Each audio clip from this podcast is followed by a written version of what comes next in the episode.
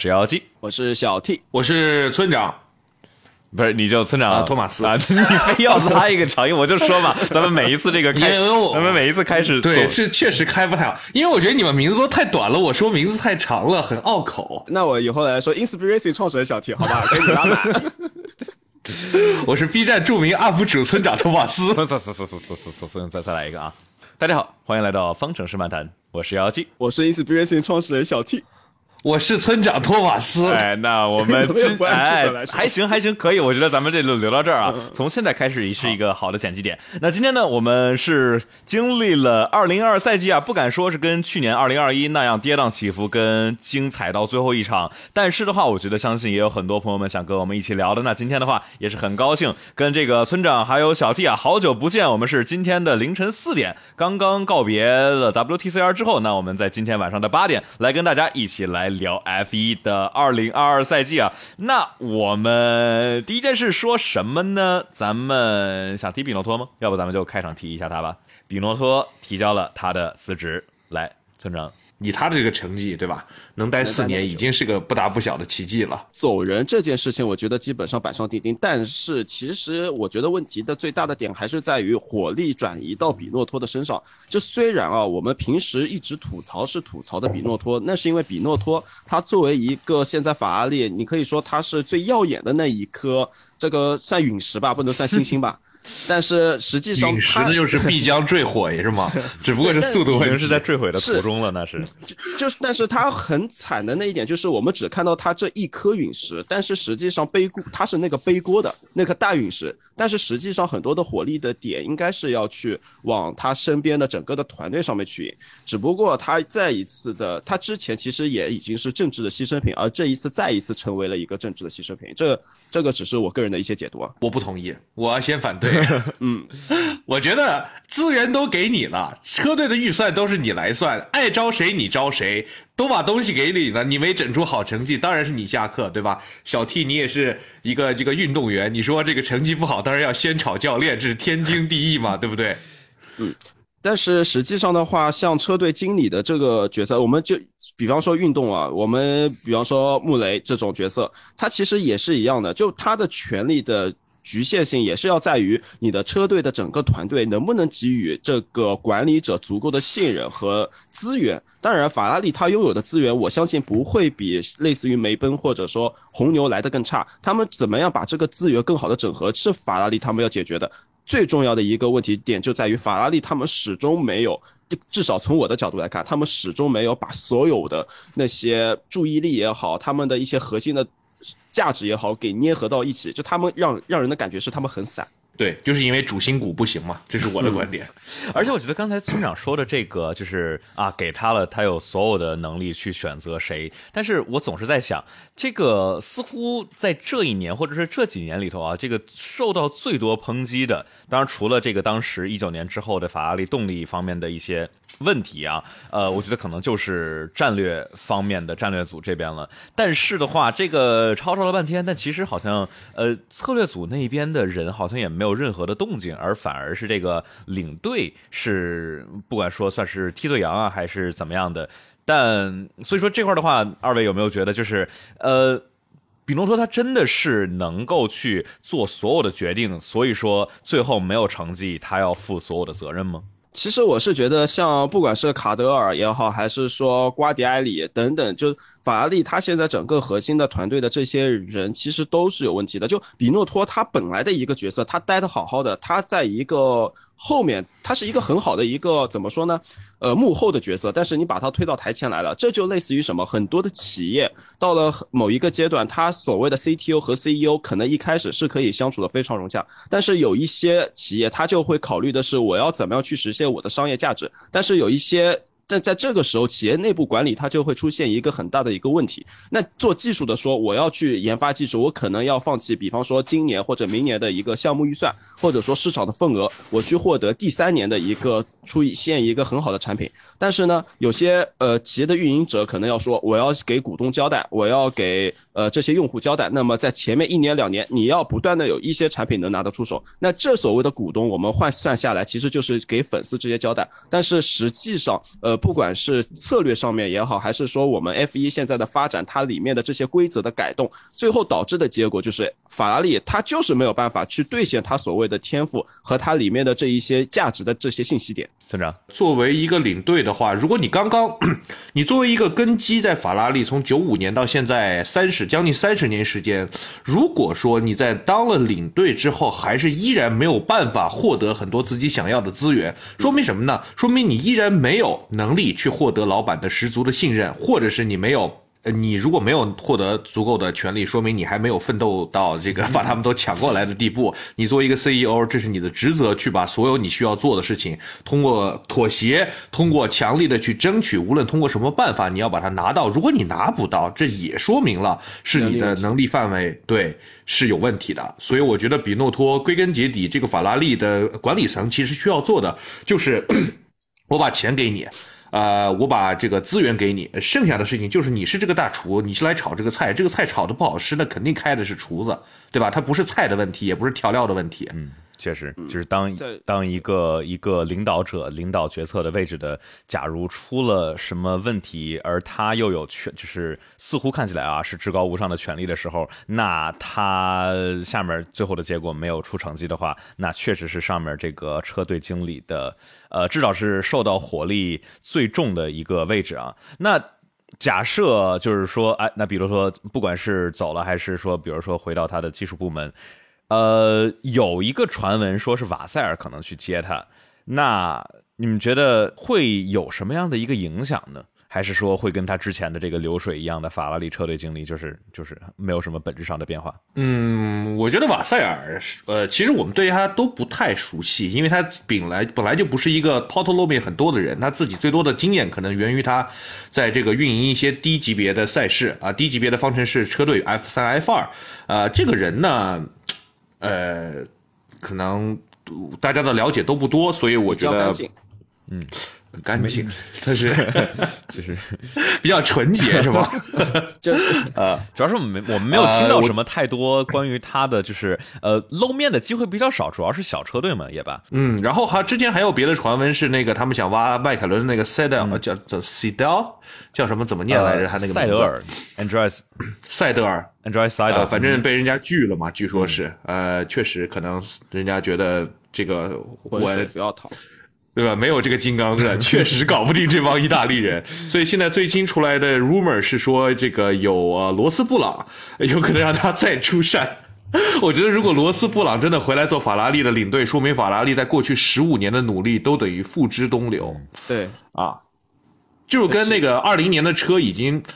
实在实在实在是不行的情况下，把罗里拜恩七十当年已经七十四了吧的这个功勋设计师拉出来，再让他去设计，但结果，哎呀，就感觉确实是开了很大的倒车呀。嗯，提总，如如果罗斯布朗能够来，对于法拉利来讲，这呃就不破不立吧这一句话去送给法拉利。然后瓦塞尔的话，我个人是觉得，嗯，他。就他如果他这个选择权在于他自己手上，他如果去了法拉利，那其实对于他本人来讲，这是一把双利刃。因为如果说你能把法拉利带好，那毋庸置疑你就飞黄腾达了。但是如果你法拉利带不出来或者怎么样的，那其实这个呃流水的经理铁打的法拉利，你最后可能反而会把自己积累的这一些在圈内的很多的一些口碑也好，这虽然现这口碑也不能说多好吧，但至少也没有什么呃。噪点吧，现在只能说，那可能反而影响也不是很好。就其实我跟村长在一些观点上面，我会有一些不一样的看法。嗯，村长会觉得比诺托站在这个位置上面，可能他要承担的角色。会更多嘛？但是我其实会觉得，就因为绝大多数人可能现在还是会说比诺托本人的一些很多的点，但我其实还是觉得他真的挺可怜。当然，可怜之人必有可恨之处嘛。但是，呃，如果说任何一个经理要来，那不光是这个人来了能解决问题，更重要的还是要把整个团队的等于说要大换血，否则的话，法拉利他现在里面的所谓所谓的这些糟粕的这些地方是没有办法去进行一个很好的一个清理。嗯。确实是这样，是一个车队里头从上到下的问题啊。所以你觉得是瓦瓦瓦塞尔来可以做大换血，还是罗斯布朗来可以做大换血？罗斯布朗他他这个手段，包括罗斯布朗他现他在这个圈子里面的，不管是人脉、资源、能力等等这些东西，他都有。他都有这个点可以去下这个拍这个板，因为他已经成功过，证明过自己的能力了。但是瓦塞尔，他如果我我就好比现在我拿着我自己的简历去某家公司去应聘，我说我要对你的公司进行大刀阔斧的改革，人家看看你的这个简历，为什么我为什么会相信你？但是这个时候突然间来了一个简历比我丰富、多姿多彩，然后把某某家企业带上市了，然后很成功的留下了很多的财富的一个人来，那作为一个企业，那会选择谁嘛？嗯。确实，我同意。呃，但我还有一个这个不同的角度的理解，就是说，如果真的把罗斯布朗拉去给法拉利的话，他作为 F 一这个集团这个比赛的 Sporting Director，呃，Technical Director 之前，整个二零零二年的新规都是他这个主导设计的情况下，如果他去了一个车队当领队，我觉得这个可能会造成一个。非常，所以极端，所以这就得看他们有没有竞业协议了嘛。嗯，对，就包括别的车队，其实你想这个很多跟法拉利有关系的，不管让托德呀、罗斯布朗啊，还是这个多梅尼卡利啊，其实相当于都哎，最后发现跑到了这个 FOM 或者 F 一这个旗下来去做一些技术啊，或者一些官员，所以确实是。但我觉得从下往上可以，你从上往下是一个非常的 tricky 的事情。嗯，对。这风险没，就对于罗斯布朗本人来讲，他没有必要在晚年这晚就晚节不保去做一些有可能晚节不保的这些决定。确实，而且就是现在的话，法拉利也许不能像当时他能够这样铁三角能够有一个稳固的核心来去做需要做的事情，对吧？就是虽然说他人脉再广，但是他还是相当于会作为一个呃，其实离开了这么多年了，也是作为一个带引号新的呃角色进到这个团队里头。所以说，呃，确实刚才像小 T 说的，这个罗斯布朗之前不管是在法拉利啊，还是在这个呃创造的这个布朗 GP，还是作为现在的梅奔的前身，就已经是功成名就了。好像确实没有必要说。还需要再怎么着去证明一下自己？就这当中还有一个问题的点，就在于，呃，你们我们现在想象一下，能够想得出来就是特别合适的人选，我脑海当中能够想得到的几个人，一个是罗斯布朗，一个叫霍纳，一个叫 Toto Wolff。但这几个人好像都没有 太多的理由去淌这趟浑水啊！我我是得得罪谁了？把我安排到下放到法拉利去？我在这挣着我的钱，赢着我的冠军，不好吗？所以其实很难去找到大家都认可，就这一个人这出来的时候，外界没有很大的质疑的声音的这个角色，几乎是现在没有太多的一个选择。我倒是觉得罗斯布朗这个事情更像是媒体，尤其是意大利媒体的炒作，因为算下来了之后，可能他们觉得能够拯救法拉利的救世主只有罗斯布朗，对，还活着还能干活儿。当然，他肯定更想的是让若托德回来，但是他都已经老的八十岁了，快，对吧？然后我还看到不是前面有新闻说什么是霍纳还是谁说的，说让歪头去法拉利做管理层。我觉得歪头但凡有脑子，应该不会做这个决定。有一个核心的问题就是我们。其实很少一缺就是缺乏一个对于一个车队经理他的能力的评判，因为实在太过于综合和复杂了。就是你说确实可以说啊，这个最后的这个车车队和总冠军的成绩，但是的话就不像是车手那么的。呃，更直观一些啊，就因为你涉及到，比如说跟人啊、跟机器、跟规则、跟不同的体制下面的东西来去打交道，所以我觉得确实，咱们说，那你说，呃，为什么霍纳跟沃尔夫他做得好？那是人家拿了这个成绩，但具体怎么做的呢？他。创造了一个什么样的企业的文化？就是我们知道一个大概，但具体它是什么样的，我觉得我们很难有一个就是条条框框来去给大家评价一下。呃，我想说的就是，还有就是很多人希望这些远古的，呃，不是远古，就这些老前辈，呃，这种大人物能够回来去重新带领车队起航，但是。不能否认的还有一个问题是，F 一已经变了，它的不管是从这个赛事的 marketing 宣传的方式，从观众受众群，以及这些合作方在市场营销方面的种种这些新的需求、新的挑战，其实跟上一个时代的 F 一已经有很大很大很大的变化。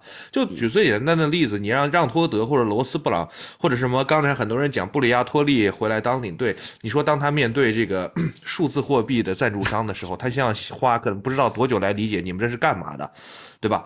啊，然后他就要跟他又要去跟新的这个这个这个这个管理团队去打交道，对吧？这个 Liberty Media 自由媒体推从一开始在做这个预算帽的规划的时候，反应最大的就是这些大佬们，因为大佬们已经习惯了那种我手里抢到最多的资源，获得最大的利益这种比较上一个时代冷战思维吧，可以这么说，就是 winner takes all。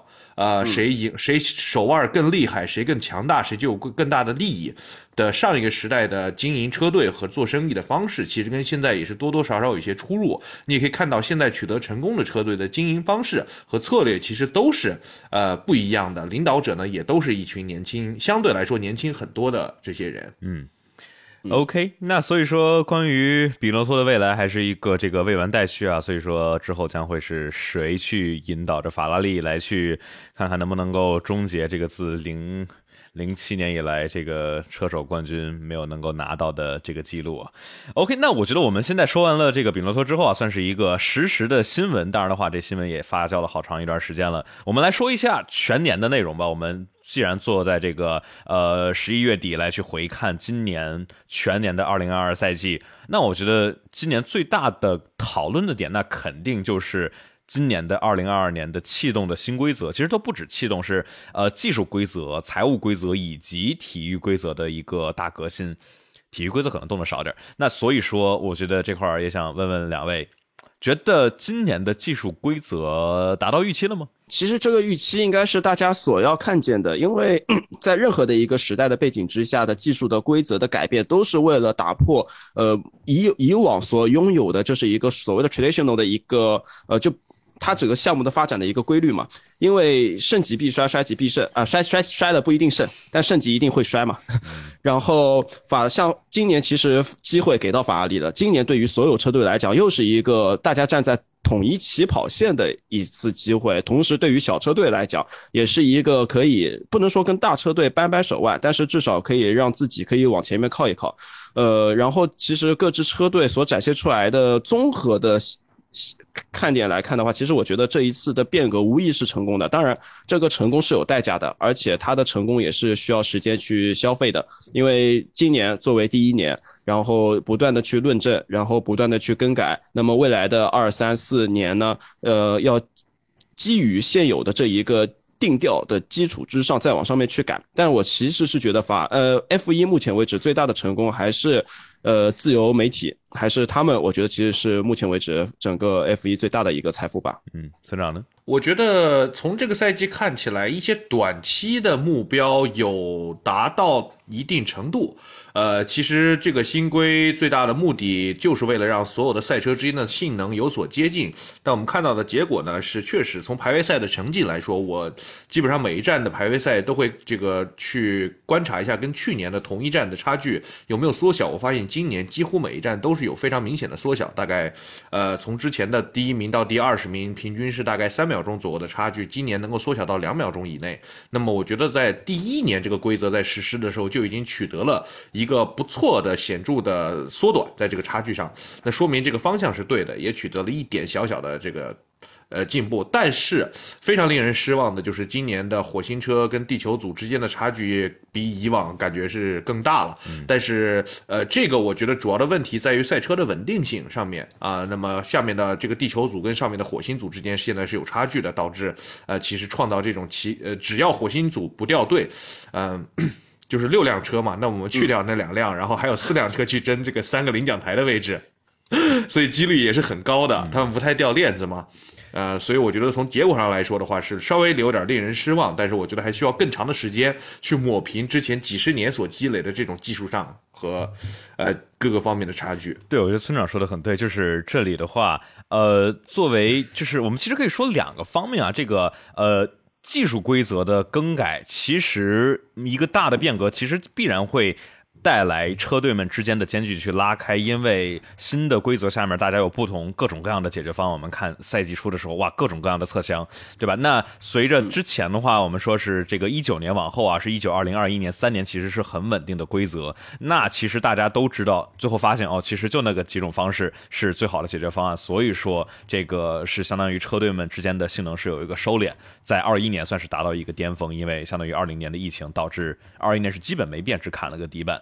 那所以说，我觉得今年因为全新的规则，大家都有不同的解决方案，呃。性能有一定的拉开也是能够预想到的，但另外的，我觉得能够去尝试去压缩车队跟车队之间的间距的，还是这个呃财务规则，通过预算帽啊，我们待会儿提一下有红牛，通过预算帽来去相当于把尝试把大车队的优势去进一步的缩减，同时技术规则也是带来了这个来让。车辆们在赛道上面能够真正的去接近，那我觉得在这一个点上，呃，应该还是挺成功的。我觉得在巴林站的时候，我们就看见哇，这些车辆在五六七号弯大家能跟上啊，就是跟着一个车身位，然后结果不像过去的几年，就是你跟着前面车，你跟到一秒之内的话，你后车的轮胎会快速过热，然后你超车基本上只有一次机会。你一次超不过去，然后你基本就就没了。而今年的话，我们看到了，其实就是能够有两辆车在一块斗的时候，能够有一次又一次、一次又一次的来去尝试去去超。所以说，我觉得从这个赛道上面能不能超车的方面的改进，我觉得还是挺成功的。你们觉得呢？成功吗？还是还是还是觉得还还有？觉得这个话题好像聊起来没有什么，就就就有点成功，但不是不够成功吧？差不多就总结一下。那村长觉得他不成功在哪儿呢？因为我们确实发现今年的比赛好像没那么好看。那他是我说不不够成功，就是还需要时间，大家等。他这一条这是一条很长的道路。就现在有一个很大的一个问题，就在于我觉得是我们思考的问题的方向。嗯，可能是有问题。就是现在的呃比赛好不好看，很大的一个程度上面是基于所谓的地效，然后包括 DRS 等等。但是实际上，这已经是开始违背了赛车运动最早的它的一个发展的一个规律。它现在通过了所谓的 DRS，让比赛变得更具有超车的这些观赏性。但是其实我觉得可以引入很多的一些呃，可以说几乎不用。太夸张的一些做法可以让比赛变得更好看。其中有一点，就比方说，你能不能考虑再引入一个轮胎轮胎的供应商，甚至两个轮胎供应商？这个可以参考的，就像日本的 GT 五百和 GT 三百这样的赛事。那轮让轮胎。的这些变化性可以让比赛其实可以变得更加精彩啊，等等。我只是举个例子，这个我不太同意，因为我觉得想让比赛变得更精彩，是需要有更强的竞争性，更强的竞争性需要大家各方的这个差距越来越小。呃，如果有多个轮胎厂商的话，那如果一个比一个另外一个强的话，就会出现一个很明显的实实力分层。我们其实我觉得现在的新规是有道理，但是不够好的原因是因为之前的这些差距太大了，我们需要远远不止一年的时间来把。这些差距缩短，所以这个是我的观点。当然，我觉得如果想让车变得更精彩的话，当然我同意，如果增加更多的，比如说轮胎供应商呐，甚至是更多的这种技术合作伙伴，可以让这个比赛场外的事情也许会变得更花哨、更有意思，或者让这个车变得更花哨。因为，但是呢，啊，那村长你说。对，但是我觉得归根结底，我们还是想看到是在场上的赛车的竞争可以啊，第七名超到第五名，又被超回了第九，然后就巴拉巴拉巴拉乱换位置，一场比赛三百个超车。嗯，因为其实我们这一次也呃，今年有很多的新的车迷啊，因为今年我敢肯定是。若干年以来，可能是近十来年以来新车迷涌入最多的一年，因为当中很大原因是因为我们的小周嘛。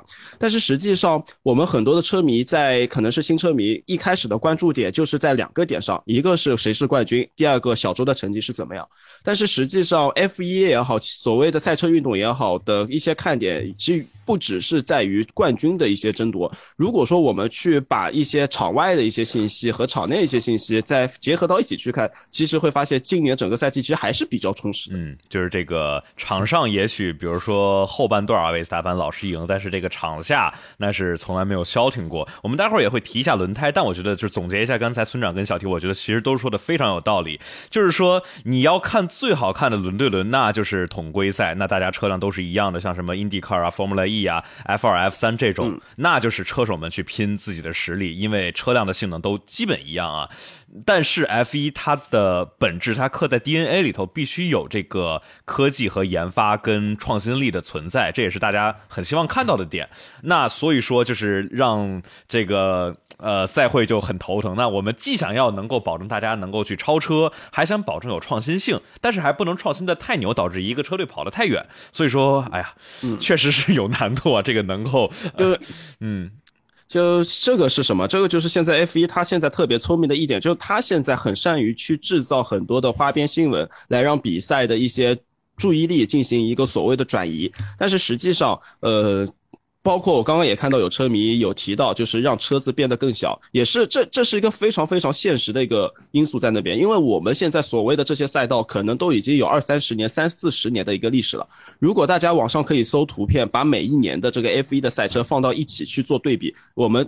对比一下近几年的赛车，再跟十几年赛车去做一个这个尺寸的对比，会发现这个大的不是一点点。那二三十年、四五十年的这些赛道，你怎么样去容纳我们现在的这一台赛车？就好比我们就拿一个比较极端的例子，摩纳哥来说，这个这个赛道的现在的存在价值，我觉得它唯一的存在价值，只是因为它在 F1 的历史上面拥有足够强的一个地位，仅此而已。否则这条赛道的意义在哪里呢？嗯，跑排位啊，然后谈谈谈合同什么之类的。把老板们请来，我同意。现在的车太大了，嗯，太大太长。呃，我觉得这个事情有可能，我现在觉得有可能是在下一代动力规则里面会有所调整。原因是，其实这一代的车这么大这么长的原因，是因为它的这个动力单元太复杂了。它为了能把这些所有单元的动力单元装进去，其实就已经占据了。非常重的这个比重，所以说它的车不得不做的越来越大，越来越沉。下一代的动力单元呢，对吧？可以这个砍掉了这个一些部分之后，会让它的重量稍微有所降低。呃，那车的大小可能会有所缩短，但是我觉得也很难回到比如说二零零三零四年那个时代的车长，或者甚至回到以前六七十年代。对吧？那以前那车，那毕竟就是后面装个 V 十二的发动机，塞在一个浴缸里，你就开就行了。对 对，现在你想并排入弯都已经是件很奢侈的事情。你像匈牙利站，就就拿匈牙利站这个汉密尔顿和头哥，我们就很奇怪。有没有发现，我们因为汉密尔顿和头哥的这一个轮对轮的较量，我们激动到现在，就大家现在都会回味。但是我们遥想若干年前，这个场面几乎每不能说每场比赛吧，一个赛季一大半的比赛都是这样的场面。嗯，所以说，我觉得回到刚才村长想提的这个，就是呃车的尺寸问题。就我记得之前看到了这个 FIA 和这边赛会 FOM 是有给出他们的明确方向，是二零二六是很大的一个目标，是要降低车辆的尺寸来去能够提升在老的狭窄的赛道上面可以竞争的这个可能性啊，呃。所以我觉得，就是现在赛车为什么这么大？一是说这个不同的技术，你的混动单元在这里，然后你需要相当于中间没有加油嘛，所以你必须得有足够大的油箱。但还有一个很大的关系是为了考虑安全。那从这个九四年往后啊，可以说是 F 一里头这个安全方面的呃相关技术是一个飞升的一段时间。那其实我们我们之后在展望的时候，因为明年其实也要加入很多很多安全性方面的提升，就。我觉得其实又是一个给赛会的难题。我们想尽可能去把车缩短，还有可能代表一些很先进的技术，但是把这个，呃，车重还得保持轻，还不能太大。就，对啊，你想，它是一个这么复杂的发动机，上面套了单体壳，塞了一个巨大的油箱，装了四个巨大的轮子，然后还有一个 Halo 的情况下，才七百多公斤，已经是一个很大的奇迹了。还得有前后左右的防撞结构啊。小 T，还有一个奇迹是现在这个 F 一还有引擎啊，什 么之后之后之后是这个让车手们这个出来推着跑是吗？比谁的劲儿大一点？哎，对，所以说我觉得这是一个会持续让大家讨论的问题啊，就是赛车是否能更小一点，能让赛车们更接近一点，但还能够保持大家想看到的在 F 一上面的各种各样技术上面的创新性，就。会，我觉得会一直随着 F 一的存在，一直让我们讨论下去。那我觉得我们讨论的这些总体的很宽泛的东西啊，我觉得我们来点好玩的，我们来让大家一起，让观众朋友们跟我们一块儿来去聊一聊今年里头的一些呃最佳或者呃叫二零二二之最吧。我觉得我们来拿这个标题来说，那觉得首先的话，我们来来提一下比赛，呃。今年的话，比赛我觉得还是有几场很精彩的。那我们第一个来说最佳比赛，想问问呃村长来吧，觉得今年的最佳比赛投给谁呢？呃，这个幺幺七老师先给我们了一些参考答案，好，咱们不应该把英国留给我，应该正常想一下，觉得嗯，我觉得这场不错，嗯，我认为巴林、沙特、英国、美国和巴西是感觉不错的比赛，是吧？啊，这个把老师给掀了啊！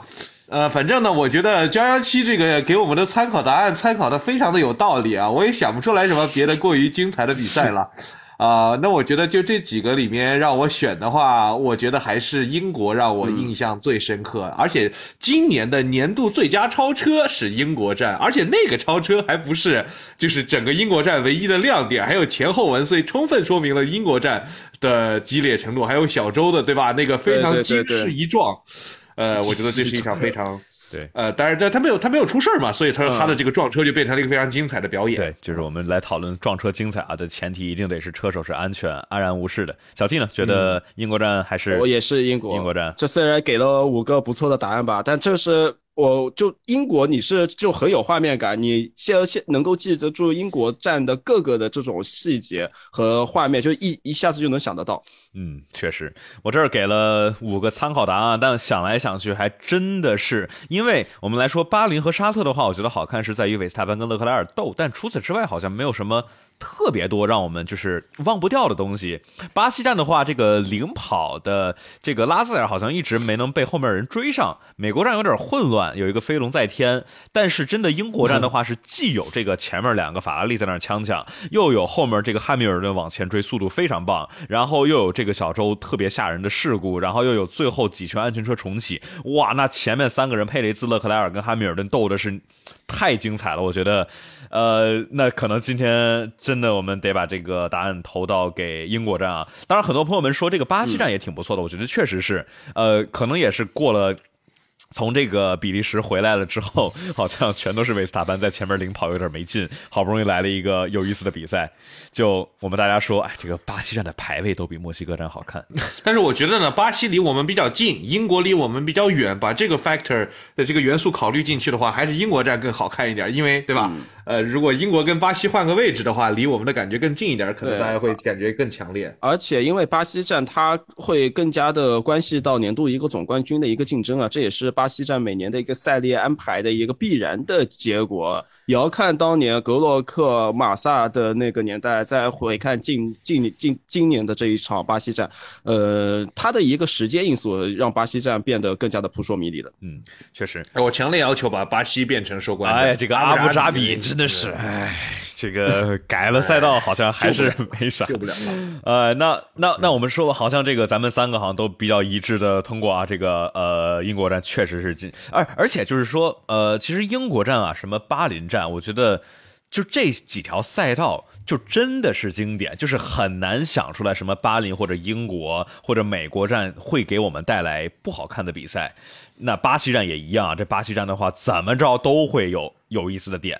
那反之，这个比如说什么墨西哥呀，比如说我们刚才提到过的这个摩纳哥呀，那我们就来提一下今年的年度最差比赛。这个好像好的比赛都有共性，而且就那几个，但是差的比赛那是各有各的，这个 真的是无聊。嗯。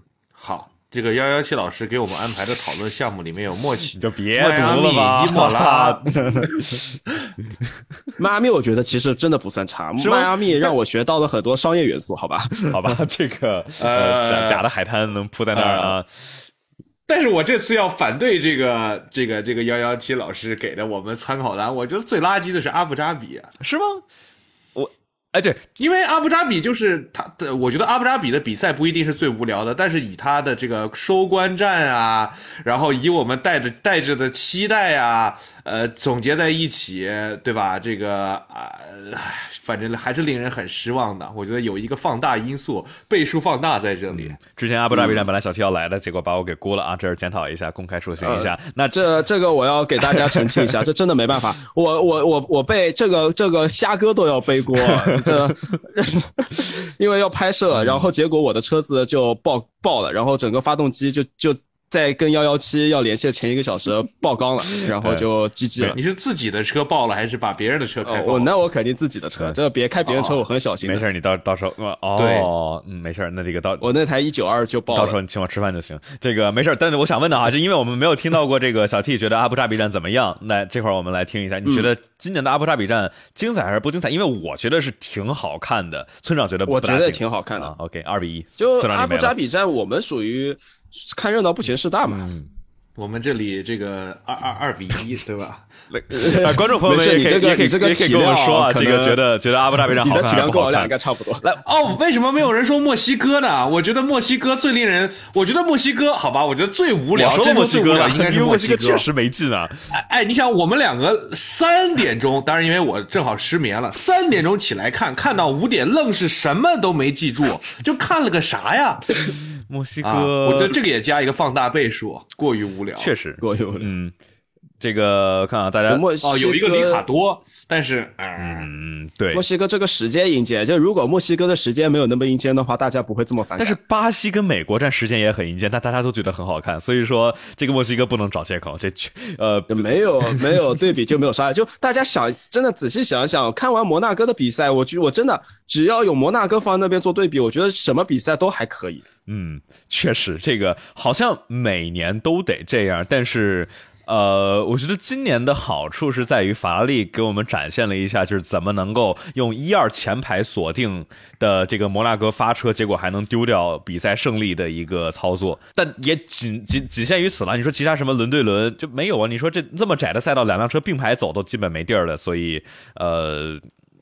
我觉得摩纳哥咱不能说，因为它实在是相当于是每人每年的一个 de facto 最最烂比赛，所以在我觉得就是除了摩纳哥之外我觉得外，今年这些比赛吧，嗯，就是感觉总是那种不知道是不是法拉利看着自己账户里每年比别人赛道赛车多撒特特别几千万多拿了一个亿，就说哎呀，好吧，要不然还是我来给大家补上吧，让这个比赛有一点点可看性。呃呃，，还是做了很多的贡献的。确实，这个我们在你看啊，我我最后几场这个比赛的这个回顾的这个视频里头，都让大家给这个比赛评分。那在阿布扎比站，大家给的评分有一千三百一十四位朋友参与，平均分是九点二分，所以其实还是相当高的。嗯，啊，对，我觉得差不多。我我要给的话，我可能也会给九分，至少会给八分吧。嗯，对。然后相反的话，墨西哥站是一千两百七十八位朋友打分是平均分四点六，十分满分，不是五分。所以，呃，对对，这个四点六应该是带着愤怒的。就熬完夜之后，哎呀，白熬了夜了。啊，五点多钟，我就就这，咔一个一星儿。对，差对，对不起天，对不起地啊。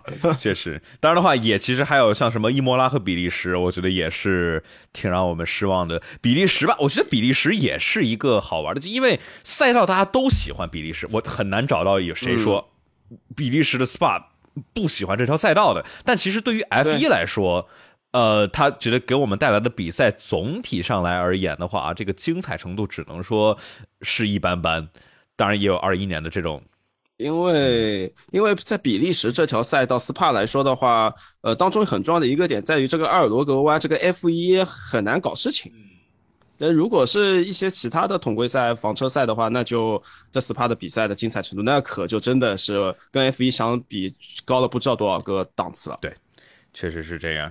当然的话，我记记得上一次年度回顾的时候，村长给我们讲说啊，他这个去年 SPA 的时候叫了一帮朋友们来，然后赛前一直在吹说这个比赛、这个赛道多么多么牛，多么多么牛，然后结果哇，这是痛苦的回忆啊！哇，太尴尬了那天，而且好多都没有看过 F 一，第一次来，还有那种不熟的朋友。Oh my god！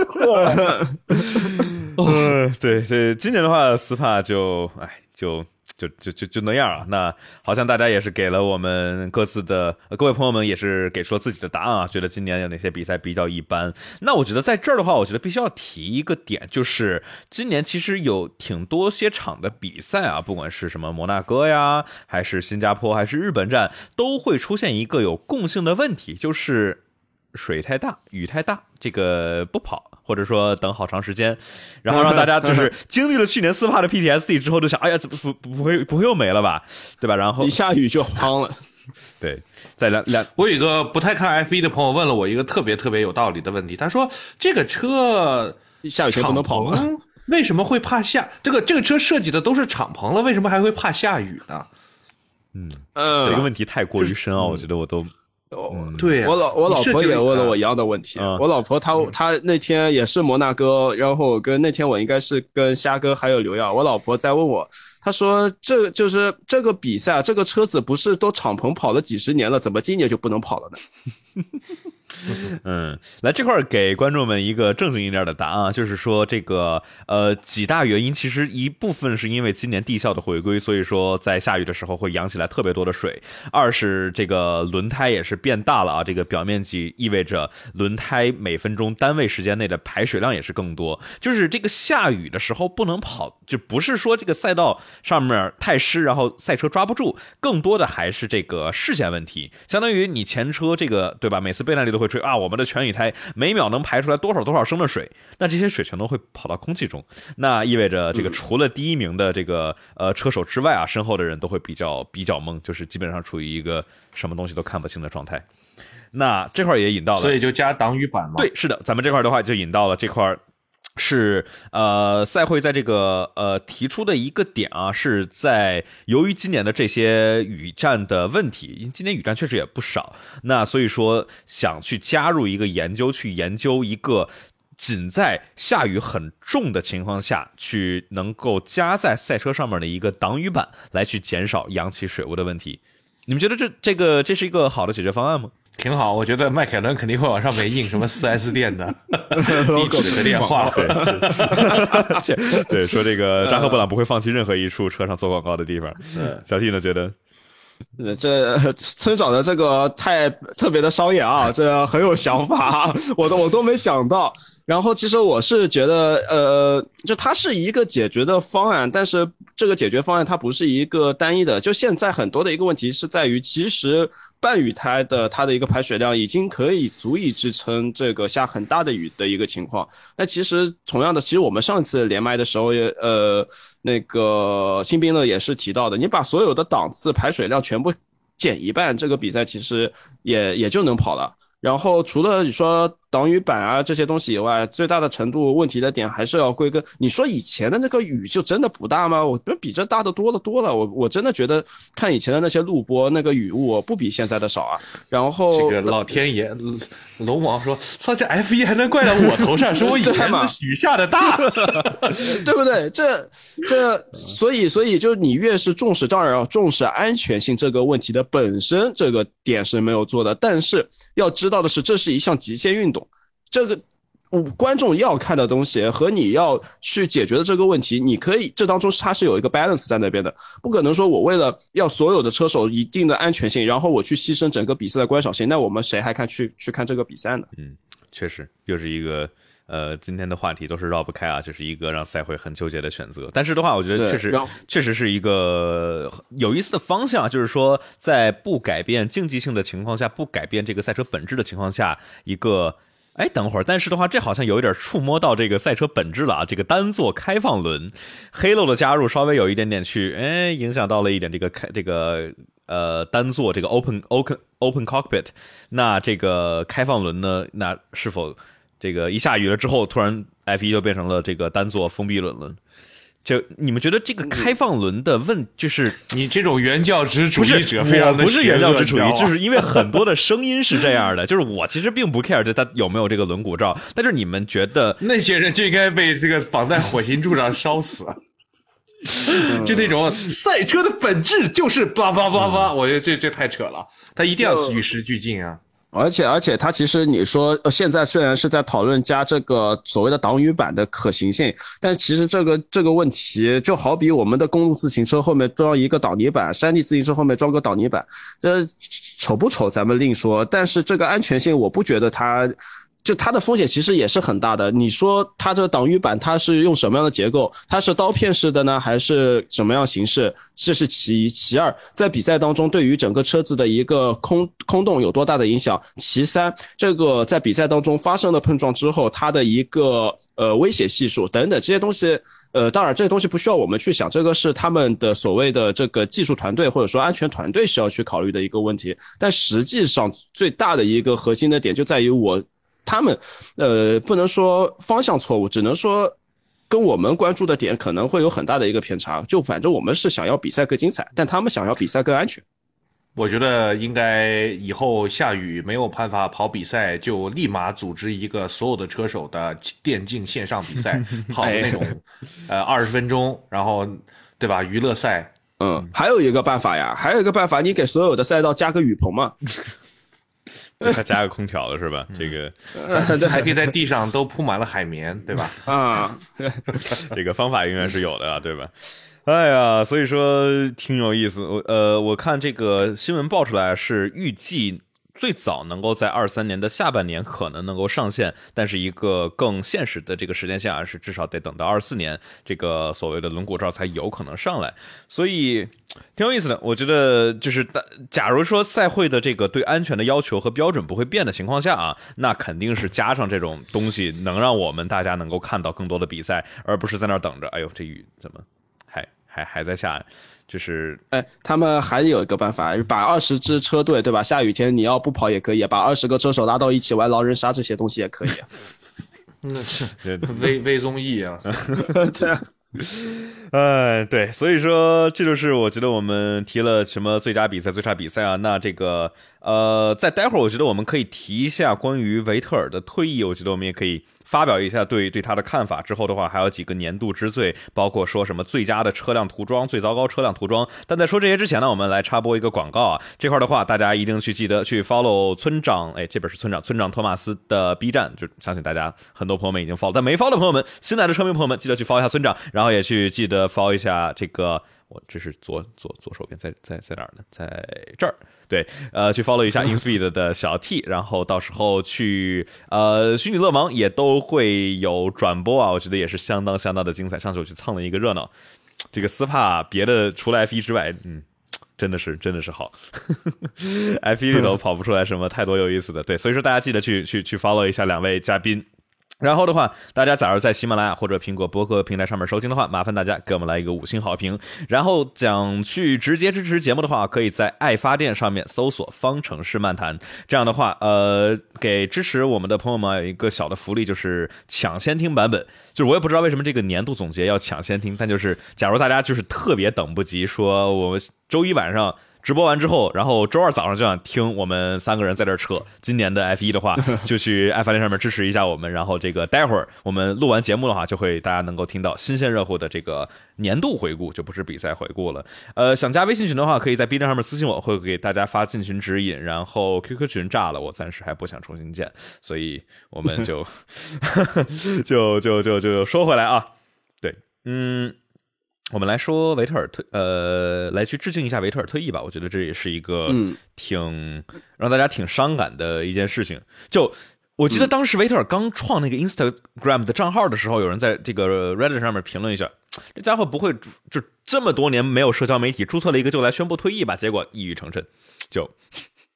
呃，呃，Vital 退役是个很明智的一个决定啊，但是我就首先要表明一个这个所谓的政治立场，我我是头哥的这个铁车迷，但是我在想的是，为什么 Vital 退役了，头哥还没退？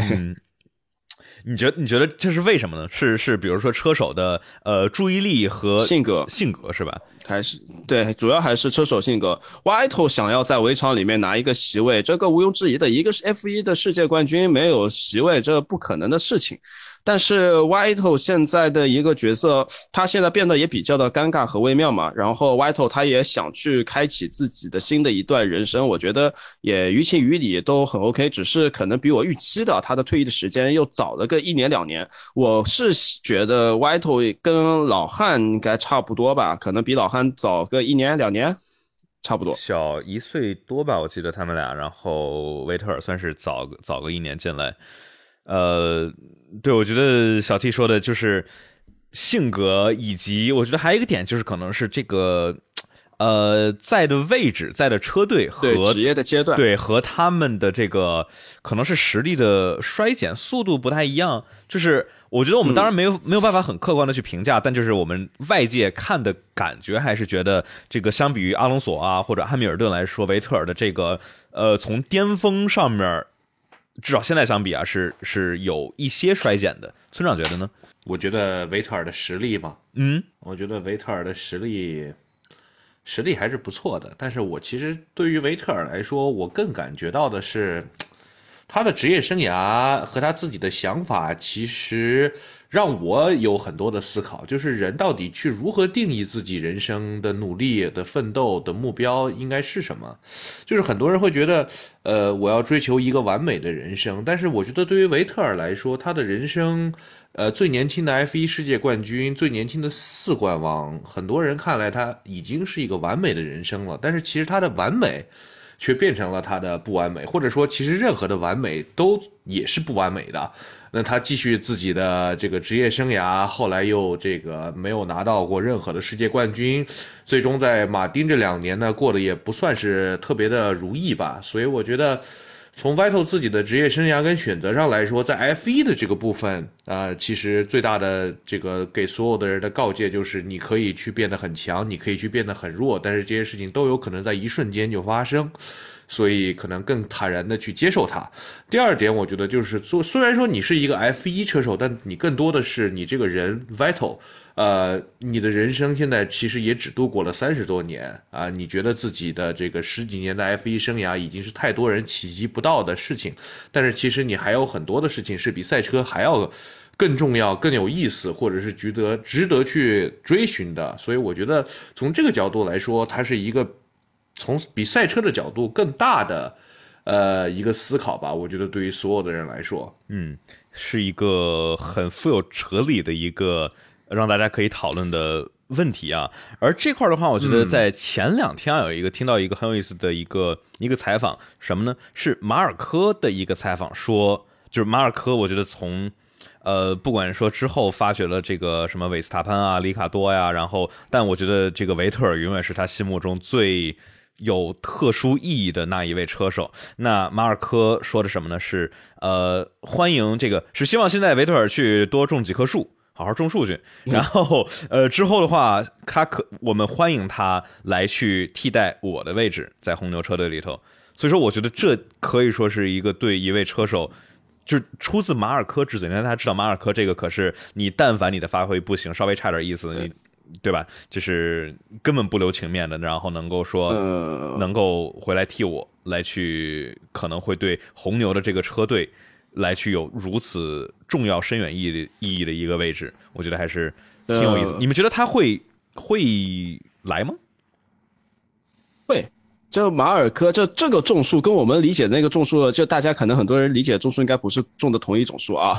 然后，然后其实呃，Vital 对于现在的这一代的年轻的车手，他身上有很多非常宝贵的这个财富。这其中一点就在于他对于赛车本身的一个呃机械结构的认知和这些所谓的呃底蕴的这些文化的传承吧。这我觉得这个是 Vital 应该可以留下来的。嗯，村长。我让想到这个小 T 对说的这个机 这个机械结构，确实所有的车队都有场边工程师，只有 Vital 在这个车队有场上工程师，这个可以在场上去帮你刺探情报的这个车手。维特尔是，我觉得以 Vital 的，你村长村长说，对我觉得以 Vital 的自己的经验，然后自己也是红牛青训培养出来的第一个大牛。啊，然后呢？其实他的这套的经验，如果红牛希望长期可持续发展，这不也是环保理念吗？对吧？什么一用这一用用二十年是吧？三十年。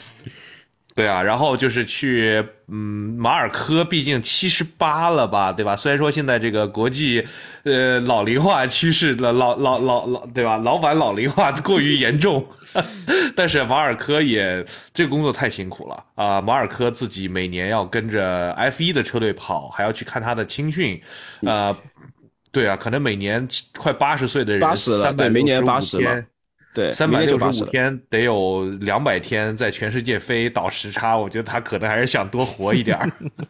所以说，Vital，你你来替我吧，我我我不行了。呃，我觉得这些能开上 F 一车手的人啊，马尔克当时也是还可以的一位 F 一车手，我觉得这个身体素质以及这种精力的充沛程度，我觉得也不是一般人能够比的。你看伯尼都对吧？人家的最年轻的孩子才才几岁呢，所以而且 Vital 他的性格也好。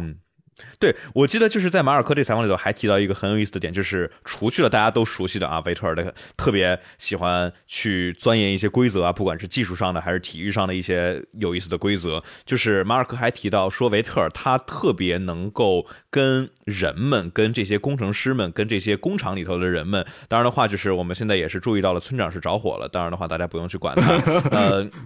说维特尔他能够去让周边这些团队里头的人去意识到他们自己的重要性，然后能够跟这些呃需要去获取到成功上面必须的这些呃每一个小的员工啊、大的员工，能够跟他们去有一个很好的联合、连接、去交流。我觉得这也应该是马尔科觉得维特尔能够去胜任他这个位置的一个原因之一吧。所以说。是挺有意思的，我觉得，呃，相信大家也是觉得说啊，看这个维特尔，虽然从这个零零六年其实就算进来了，然后跑到了二二年，呃，肯定是不舍的，但是我我我其实也很期待看这个维特尔这个不在这个赛车座舱内能够嗯有一个什么样的这个成果吧。呃，OK，那我我们是不是说完了维特尔之后，我们来说这个接下来的年度之最啊？那我们刚才说了比赛了，我们现在可以来提一提这个车队的涂装啊。这是我之前在这个一个 F1 播客上面听到的一个一个点子，我觉得挺有意思的。咱们来去评价一下今年的这些车队的车辆涂装。那我们来先说好的，我们来先说今年最佳车辆涂装，咱们可以来点提名吗？嗯，我说实话，我感觉这十支车队的涂装真的都不咋地，我还是喜欢 曾经的 BWT 啊，这个这个骚粉骚粉的。我正想说，我觉得我正想，我一模一样的观点，我觉得今年非要说最佳涂装，没啥印象啊，就开那样还那样。啊，我们来看啊，这个直播间的朋友们，大家也给哦，最佳，所以最佳涂装是前两站的 Alpine 啊，就是粉粉。哎呀，我这个。就是我觉得他这个蓝，因为赛车这个直男运动跟粉红的这个搭配特别的有猛男粉啊，不觉得这个粉色很适合我觉得当时印度力量的粉比今年最初两站的粉要好看，我不知道为什么，就是就很奇怪。因为我觉得去，所以我觉得去年的 Alpine 的那个蓝是特别漂亮，是最好看的之一。但是今年年这个这个这种电光蓝跟这个 BWT 的粉就感觉怎就感觉特别的。膈应，我也不知道为什么，就大家呃，看有有些朋友说阿罗不错，你你们觉得阿罗今年的服装怎么样？但好像不咋地，不咋地是吗？村长真不咋地。呃，但是我觉得这个是比较主观的，我只我的观点是今年的没有什么特别特点。然后我印象深刻的还是粉色。然后呃，去年的白牛哎是很好看的，我觉得。好吧，我去年正好持相反观点，我觉得去年那白牛其实很。很一般，因为我觉得我觉得有点显乱。对，当然的话就其实都是可能就是需要一些视觉上的新鲜感啊，这个是比较重要啊。就我们这几个男人身，这哪几个男人现在居然，我是没有想到，我们男人都喜欢粉色。我觉得直播间弹幕当中，大家应该喜欢粉色，应该也不少。如果喜欢粉色的，可以扣个一啊，一看全是大老爷们。呃，这个这个是什么村长的玩具吗？这个是我家猫的玩具啊，不是你的玩具啊。村，对我每天这样，哎 哎，村长每每每每每天在这抓 抓这个，就是我觉得确实啊，刚才刚才这个你们说的这个新鲜感是很重要的。就像什么，你要虽说好看，我其实觉得红牛这涂装真的很好看，很经典。但它从这个多少零五年到现在，基本上都是这个样，对吧？所以说就是包括这个梅奔的银剑，对吧？看完两年黑色又回来银色了，也就那样。法拉利的话，我其实，嗯，对，说到这个东西，正好让我想到了，就是梅奔的他那个侧箱扁侧箱，就感觉要被被人揍了，就两边被人打了一拳的那种感觉。嗯，确实，就是说，哎，那其实我们这儿，我我刚才我村长，我在想有什么颜色现在还没有啊？我们没有见过的，在这个 F 一车上，我觉得紫色会是紫色，紫色，对对对对对对对对，哎，又又达到了啊，purple pink 这种颜色对吧？就很适合男人嘛。那 In Speed 吧，上试一把搞一个涂装吧，紫色的。我们现在是迷，我们车队迷彩涂装嘛。明年，哎，我们真用过紫色，我们用过初音那个初音的那个哦，初号机的紫色啊，初号机对，初号机的紫色我们用过。初初初初音，初，对不起对不起，坏了坏了坏起来了，暴露了。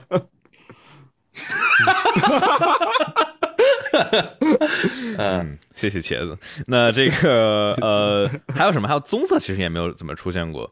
就什么红？哎，那其实这里也可以引申到刚才这个小 T 说这个，哎，不对，是小 T 还是村长说的这个梅奔的这个侧箱，棕色看着比较慢。嗯，就是这个梅奔的侧箱被被被踹了一下。那我们其实也可以引申到这个车辆的好看，就是很多车其实现在到最后长得差不多，但这个梅奔我觉得确实是这个就是抛开涂装啊外形，我觉得最丑的。然后虽然很激进，但是我觉得真的很难看。但是呃，最好看的你们有觉得哪辆车设计的好看？我觉得法拉利真的很好看，今年的这辆车。对，法拉利这个腰你知道吧？就这个腰线哎呦，这有点像土，就你知道，就想摸，你知道，就能大家能理解吧？我的意思啊。嗯，村长呢？我我就是想象了一下，代入了一下，思就是发挥了一下，觉得嗯，确实这个比较腰线比较好看。啊，那就那咱们就又又一致同意了。F 一杠七五的这辆，呃，看起来很好看，但最后的话，这个，我很好奇明年的车会叫啥？哎呀，不是你这猜不到、肯定会你想不到的对呀、结果这法拉利明天明天尝试 明天就叫 F 幺幺七了，我跟你们说。没年份年份没到，好像。F 一杠，那你法拉利你永远摸不准，对吧？他说不定是什么第一个法拉利的什么零件被印出来一百一十七周年，啊，对，什么一一会儿 S F 一千了，又回到两位数了，然后又回到三位数了，不好那说的。再再来一个 Italia 作为后面的后缀啊，就是你永远猜不到这个呃法拉利的车的名字叫什么。那回来最糟糕的车辆涂装，涂装？嗯，最糟糕啊，哦，觉得最差的，哦对我最糟糕但好像确实是啊就是没什么亮点，就都一样，就好像大家对大家有没什么太大的嗯，大家有觉得什么糟糕车辆涂装可以来？真要说好看的，可能 R P 我觉得倒还可以，就是它的那个蓝色还就色彩稍微丰富一点。但是说到说到真的丑，这啊，我觉得迈凯伦。嗯，嗯我觉得迈凯伦的这个跑车吧，橙色的还挺拉风，但是不知道为什么在赛车上就显得这个车它又慢又 low，哦就是不管是从前几年的橙色还是今年的橙色，因都有它的它在 F 一上面它的那个橙色是偏的暗淡的，而它在那个橘它那个橘色，准确来讲应该叫橘色，在跑车上面的那个橘色，它打它打补了光，所以这一下感觉，包括它现在还有那个别忘了它是裸露的那个碳纤维嗯，嗯，底色，我不太还缺一辆黄车。我我我不大同意前几年迈凯伦不好看，村长，我觉得前两年的迈凯伦非常漂亮，就是这个橙加蓝的配色，但是我是觉得今年的这个，呃。我不知道为什么就不好看，可能是确实像刚才小丽说，这个裸露的碳纤维，因为为了减重嘛，然后再加上这个颜色，我觉得又是显得很乱。特别是最后这个阿布扎比迈凯伦这个侧箱，就加这个 Views 的这个这个特殊涂装，每次从远处看就感觉这个侧箱要裂了一样。然后本来碳纤维应该很漂亮的一个，就碳纤维这东西本来应该是所有的这东西你加上了碳纤维，它应该变得很高端，但是到了迈凯伦身上就变得很很土。嗯，确实是这个哦，我觉得 F 一的碳纤维都不太好看，F 一的碳纤维都特别像胶带粘上去的，嗯，对，因为它可能我觉得别的碳纤维都是为了。了美观处理过，它的这个碳纤维就是越轻越好，能用就行，所以导致那个质感看着很差。对，就是说，当然的话，就是大家去看这些碳纤维啊，仔仔细看，其实，呃，我记得之前就是说有一个这个之前前车队的工程师来提到，就是说这种大车队跟小车队有些用的碳纤维，然后表面工艺处理的这些区别是还是有一些呃区别的，挺有意思。大家假如能够找到这种近一点的车辆表面的这些图片啊，当然的话，就是这两年其实大家预算比较吃紧，也其实挺好玩的。大家能看到，比如说这个之前梅奔把这个前翼端板外头这个 dive plane 给挪了一下，然后你能看见挪了一下之前的那个疤，就是他把它上面补上了。哎，我突然发现幺幺七你的这个最佳涂装给我们的参考里面，第一个是马丁啊，你喜欢马丁咋不说呀？你勇敢的说出来吧。哦，那我好像刚才都忘了，我对我确实觉得阿斯顿马丁非常好看，而且其实跟去年的这个呃，因为去年这个，哎呀，这个绿和粉就是这个 BWT 啊，你就好好的赞助一个没有什么特别特殊的一辆车，全是粉的，然后搭配就很好看。你跟马丁，然后马丁必须要他应该去赞助一辆白色的车，白粉还是很好看。对白粉好看黑粉就不好。啊。那你相当于之前你马丁的话肯定要绿，那你又要肯定要粉，那你绿粉绿粉，哎呀，这就是哦，没有村长村长说的这个黑粉跟应该是另外一个黑粉吧？哈哈哈，我 get 到了。嗯，啊，对，哎，所以说我是觉得今年的马丁非常好看，因为这个能用它标准的这个呃英国赛车绿，但是变得淡了一点点，然后配上这个经典的荧光黄绿黄绿的，我觉得点缀肯定是比去年的这个要好看一些。呃，总之我是觉得，如果哪支车队用了那种荧荧光绿色，一定会是最丑的。你是在不会钦提到的是点汉密尔顿这个头盔吗？G 布朗 GP 吧？布朗 GP 不是，嗯，布朗 GP 就呃还行吧。我说的是全身都是那种荧光绿吧？那好像确实不行。对他点缀一下还凑合。Black Pink，Black Pink 都出来了。嗯对对对对对，没错没错。，OK。那呃，咱们最个糟糕好像也没，就好像总结下来就是今年大家车队涂装没有什么太多的这个呃亮点。威廉姆斯我未来的若干年应该也不会有，等奥迪进来吧。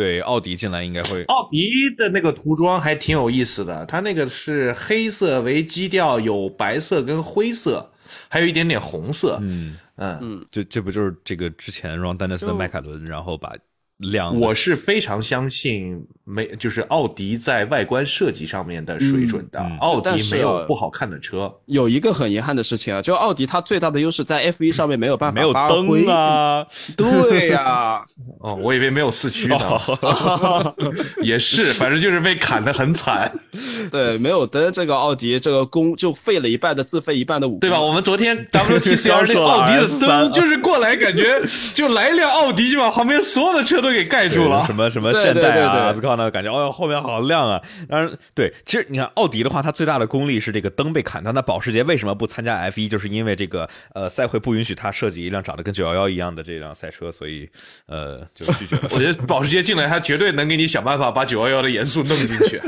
你要解，保时捷的股票代码都是九幺幺，对，这个这个公司真的是太太还还有粉珠的涂装一定会给你整来。嗯哎，你看它那个九幺九，呃，其实也有九幺幺的那个元素，那个前脸和那个车灯的前脸和车灯是可以看出来对，然后现在 Hypercar 的话就更更是这样了，就是因为嗯。更开放一点，大家都把自己的车辆设计其实 Hypercar 一开始的设计语言就是从九幺幺上面移植过来的，就是最早从八九十年代那个时候嗯。的那些，因为最早就是九九九六四吧，那那那那几辆车。964为基础造出来的这个原型车。不过 F 一像比如说 F E，其实保时捷也跑，但是也确实是没有它的这个九幺幺的元素，比较可惜。对全是直线，你好像确实好像跟这个九幺幺圆滑的线条不太。说到这个，我又想起来了，在很久很久以前，那个叫什么呃《刘爷终结者》的这个节目当中，有一期节目是做的是呃网球呃这个高尔夫球，高尔夫球它里面不是都有坑嘛，就是弧线。然后呢，他们就把就把这个弧线说是它可以在，其实它是可以降低风阻啊各种的，然后把这个给移植到了一台车上，然后给它塑模了模型之后，给整辆车的流线型上面加了那个坑。我不知道直播间有没有车迷看过那期节目，结果发现这样子做的话，它的整个空气的动力学的效应反而是更加好的，就是这个留言是变成了证实了的。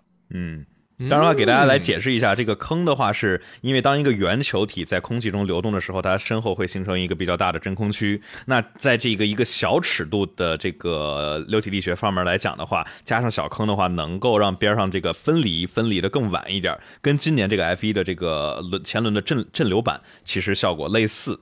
呃，但就是放在真车上面的话，七好棒啊！哎，对，就就就等着这一个呢。我都是跟小 T 商量好了的，让他给我引出终于来。有一次，对，当然的话，就是 作为这个整体，全都是要考虑气动设计的这个呃方程式，就是这种圆形车啊，这个加坑或者不加坑的话，其实效果就是没有那么的直接。就是说，假如你是一个呃随便选一个哪辆车气动不太好，就奔驰的大 G 吧，假如你加上点坑，也许能够能够这个奔驰的大 G 吧，还是切掉吧。节目上，还是切掉吧。啊哎，咱们这个说什么不说啥，文明你我他，对吧？哎，不过我有点担心，就是如果真的把一个外形设计里面加上高尔夫球这个凹凹槽，可能会有非常强烈的密孔哦。你想那个车全都是凹进去的，呃，小坑哦，就像深圳机场一样，呃呃，太可怕了。深圳机场这个确实是每次去，然后每次都啊。哎呀，我会拒绝看比赛的啊，我闭眼看哦。OK，那咱们说的这个呃呃，他说你要把奔驰大 G 吧切掉，赶紧切掉这个。奔驰说为什么我好不容易好不容易年度支棱起来，这个还是留着吧。这个节目效果真的挺好的。奔驰，我谢谢幺幺七把我留下来。那个奔驰不知道律师函在发的哪个地址，你到时候私信我一下啊。哎，这笑死我了！我把空调开开了。OK，咱们咱们说这个下一个啊，年度最有争议事件，这个好像没啥。我觉得要不咱们说这个，你们觉得这两个哪个更能想到有好说的？一个是最佳名场面，一个是年度鱼雷，或者咱可以把它合成一块儿，就是。我觉得你目前为止让我能想到的年度名场面还是维斯塔潘不让车，这应该是全年的流量的最高点。万万没想到，居然就那么一句话，是吧？就就就就就就多少年的人设啊，就直接崩塌了。就我我我都不知道该啊我觉得怎么洗了。就是让大家想起来了这么多年的人设是什么。对，我也觉得是这样，就是 他就很加固了自己的人设，就可能前两这今年之前没有让大家感觉到，对吧？因为去年年末就是对吧，大家就哇这个家伙开的好野啊，然后现在就是 巩固了一下人设，你觉得呢？就，哎，怎么说呢？就这个，我我我替他洗一洗吧。就是虽然我感觉洗也洗洗不太干净，就用八四消毒水不一定能够洗泡泡白的件事情，但是呢，在冠军车队当中总是会有这样的事情。我们反观历史那么多年，呃，高高低低，这绕不开啊。这只能说这个是一个冠军传统吧。嗯，但我们我那那我尝试呃反驳一下你的喜啊，这个那想当年一七年匈牙利站的时候，汉密尔顿可是主动在冠军赛没有确定下来的时候，把位置还给了博塔斯。那之前舒舒马赫也是还给过巴里切罗，呃，当然就是每一个这哎个，昨天 WTC 二是不是最后那个谁把领奖台让给队友是的了嘛，？这个是科罗内尔那可，是个领奖台啊！嗯，呃，克罗内尔对，但这因为就是他作为外卡选手，因为他这个不拿积分嘛，我觉得更能理解一些。呃，对，当然的话，就是我觉得说一千道一万，这个维萨潘这个操作绝对是很不吸粉、很不吸粉的一个操作。呃，当然的话，我觉得墨西哥毒枭就要拿他怎么办呢？对，其实我当时举了个说了一个话，我没有好解释，但是我觉得可以解释。我当时说他明年去这个墨西哥会给他砌一堵冠军墙。你们看我有个电影叫这个《边境风云》嘛？哇，那个电影里面就是那些毒枭把那个人砌到了一个墙里啊，哦，啊然后说那个墙就开始有臭味儿，然后发现里面砌了好多的人，这是一个墨西哥毒枭的非常残忍的做法。Emily Blunt 演的那 Scario 个，对，哎，是叫 Scario，、啊对对对对，Emily 嗯。Blunt，然后 Benicio del Toro 和就嗯，而且而且是在最后一场比赛，我觉得更加尴尬，你知道，就是维斯塔潘不说那一句话，就是让佩雷兹赶紧往前面跑，我觉得也就算了，他那一句话一说出来，我就感觉就是此地无银三百两，你知道吗？我觉得维斯塔潘核心的点在于巴西师站之后，他这个调子起太高了，就是我会全力在阿布扎比站帮我的队友。就是你不说这个的话，你最后大家也知道你好像也帮不了啥。佩雷兹那场确实慢，但是你先你跳子给自己起的，你你你怎么着的，大家都会相当于哎去抠你这我觉。得，其实其实维斯塔潘真想帮的话，阿布扎比完全能帮。在比赛开始的时候，他挡勒克劳尔，他完全可以在非 DRS 区的那些中低速弯去刻意的去压一下那个勒克劳尔，而且在直线上面，你红牛至少在阿布扎比你没有任何的劣势啊，不能说优势有多大。这然后。就就跑开了，然后最后嘛就无关痛痒的，就就好比我参加了一个运动会，我我冠军已经铁铁的拿住了，然后我回过头来，我对我后面的在在后面在打架的朋友喊着加油加油加油，这个嗯是搞不懂。但是你想，他第六都不让，他他第六都不让啊！你让他去这让第第一的这个位置，那就更是啊，不用让他只要去人设立住了吧？对人设人设立住人设保持住了人设，我觉得就而且哦，在这个时候嘛，我还是可以曝光一件事情的。这件事情 估计也就只有我们，我我我和我们的一些车手知道。就维斯塔潘跑虚拟勒芒在斯帕站的比赛结束之后吵架，你知道吧？就骂另外一个车手，就是其实是这件事情本身就是维斯塔潘的错。然后维斯塔潘在比赛结束之后，在我们的车手群里面在骂另外一个车手，说你质疑他，你到底会不会开车？然后那个车手在那边是他的队友吗？不是不是？就是另外一个车，对。然后，然后维斯塔潘原话就是很激烈，说你到这这到底会不会开车？但凡我跑过真实比赛的车手就知道我这个比赛该怎么跑。然后就是说那个车手，然后那个车手把自己的赛照也抛出来，说我也是跑真车的比赛的。嗯，然后，然后很多人就在那边开始很就好多车手，不能说很多，就几个车手开始在那边喷维斯塔潘了。嗯，当然，哇哦，这这这确实又加强了这个是能说的吗？这个是能说的吗？呃，我我说中文这 也他不他不会你们也别打我翻译成英文，这 翻翻发到外网上去应该问题不大。就我不能把聊天记录播给大家看嘛。对，就但是说是可以说的。别告诉维斯塔潘你的就是他自己在赛道上犯错了，然后他把别人骂了一顿。对，嗯然后还有就是还有一件事情，就也是让我对维斯塔潘有一些改观。就本来其实我对于维斯塔潘还是印象也挺好的，还有一些事情就包括在跟赛会，我们在跟赛会有一些沟通的，包括一些赛事规则上面的时候，其实很多车手大家都是拧成了一股绳，然后再跟赛会去做一些技术层面的沟通和对抗，可以用对抗这个词。来形容，但是维斯塔潘他就会在那边很轻描淡写的就在那边说一些呃无关痛痒的话，但是这些话就会让我们很多车手会感到心寒。嗯，内部的嗯内部消息啊，inside 就我们 天天就天天就是在那边在聊嘛，就这些东西。然后像维斯塔潘在荷兰站之前还在就也在群里面跟我们在聊天啊之类的，所以这就我我这些都是我对我自己说的话负责啊。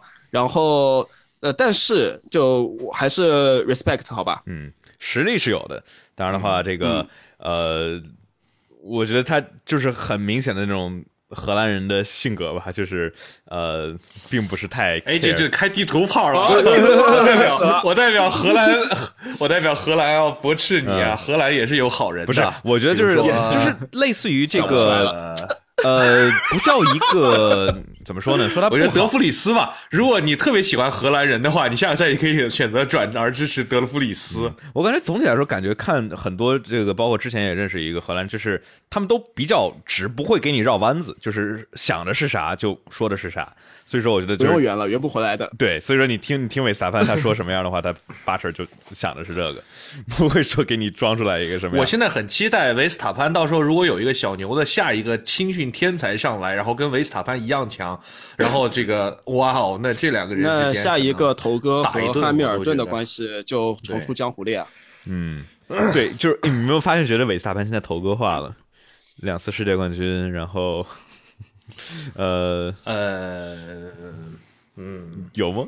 头哥，头哥现在的心态其实也已经挺好了的。嗯我就哎，头哥现在，哎，明年明年也脱离苦海了。就反正我很不喜欢奥康，我我不觉得脱离苦海，换一个也不好做呀。至少斯托罗尔等着至至少对对对，哎，但斯托劳尔比奥康至少要我感觉好相处。就哎，我我我我真的很好奇，这真的是好奇，直播间里面有没有车迷是喜欢奥康的？喜欢奥康的扣个一，不喜欢的可以扣个二。我真的因为我我一般是大家讨厌谁，我就觉得哎，好像还挺好的这人，就是我没觉得能找到一个特别讨厌他的理由，所以这个还是挺有意思的。我我觉得奥康也没有让我觉得讨厌过，我只是觉得奥康就是没有什么太多的感觉吧，就是这个人他笑起来并不是特别的亲切，有一点鸡贼感觉，他的笑容并不是非常的如沐春风。我觉得我觉得奥康，他很典型，他是一个很典型的一个法国人，嗯非常非常的典型的一个法国人。所以，就我跟法国人相处，包括很就真的相处的太多了。就他们的那那一股傲慢，跟德国人的傲慢完全不是一路子的傲慢。德国人的傲慢是基于他们有实力、有能力可以去论证的一个基础之上，会有所谓的这些傲慢和偏见。但是他会，德国人是会给予你足够的尊重。就当你有实力，能够证明你有能力的时候，就好比我在拜仁能够打得上球，那就是基于实力的啊。那我自己夸自己啊，那人家可以哎，我们这里先插一下，小 T 曾经是拜仁慕尼黑篮球队的呃，以及以及德国乙级联赛的运动员。对对对的上场选手，对吧？他要是当初没有来搞赛车的话，这个中国就有，呃，就哎就可以跟周琦搭档，这个可不是冲出亚洲了，是这吧？这那那绝对不可能输给波兰啊！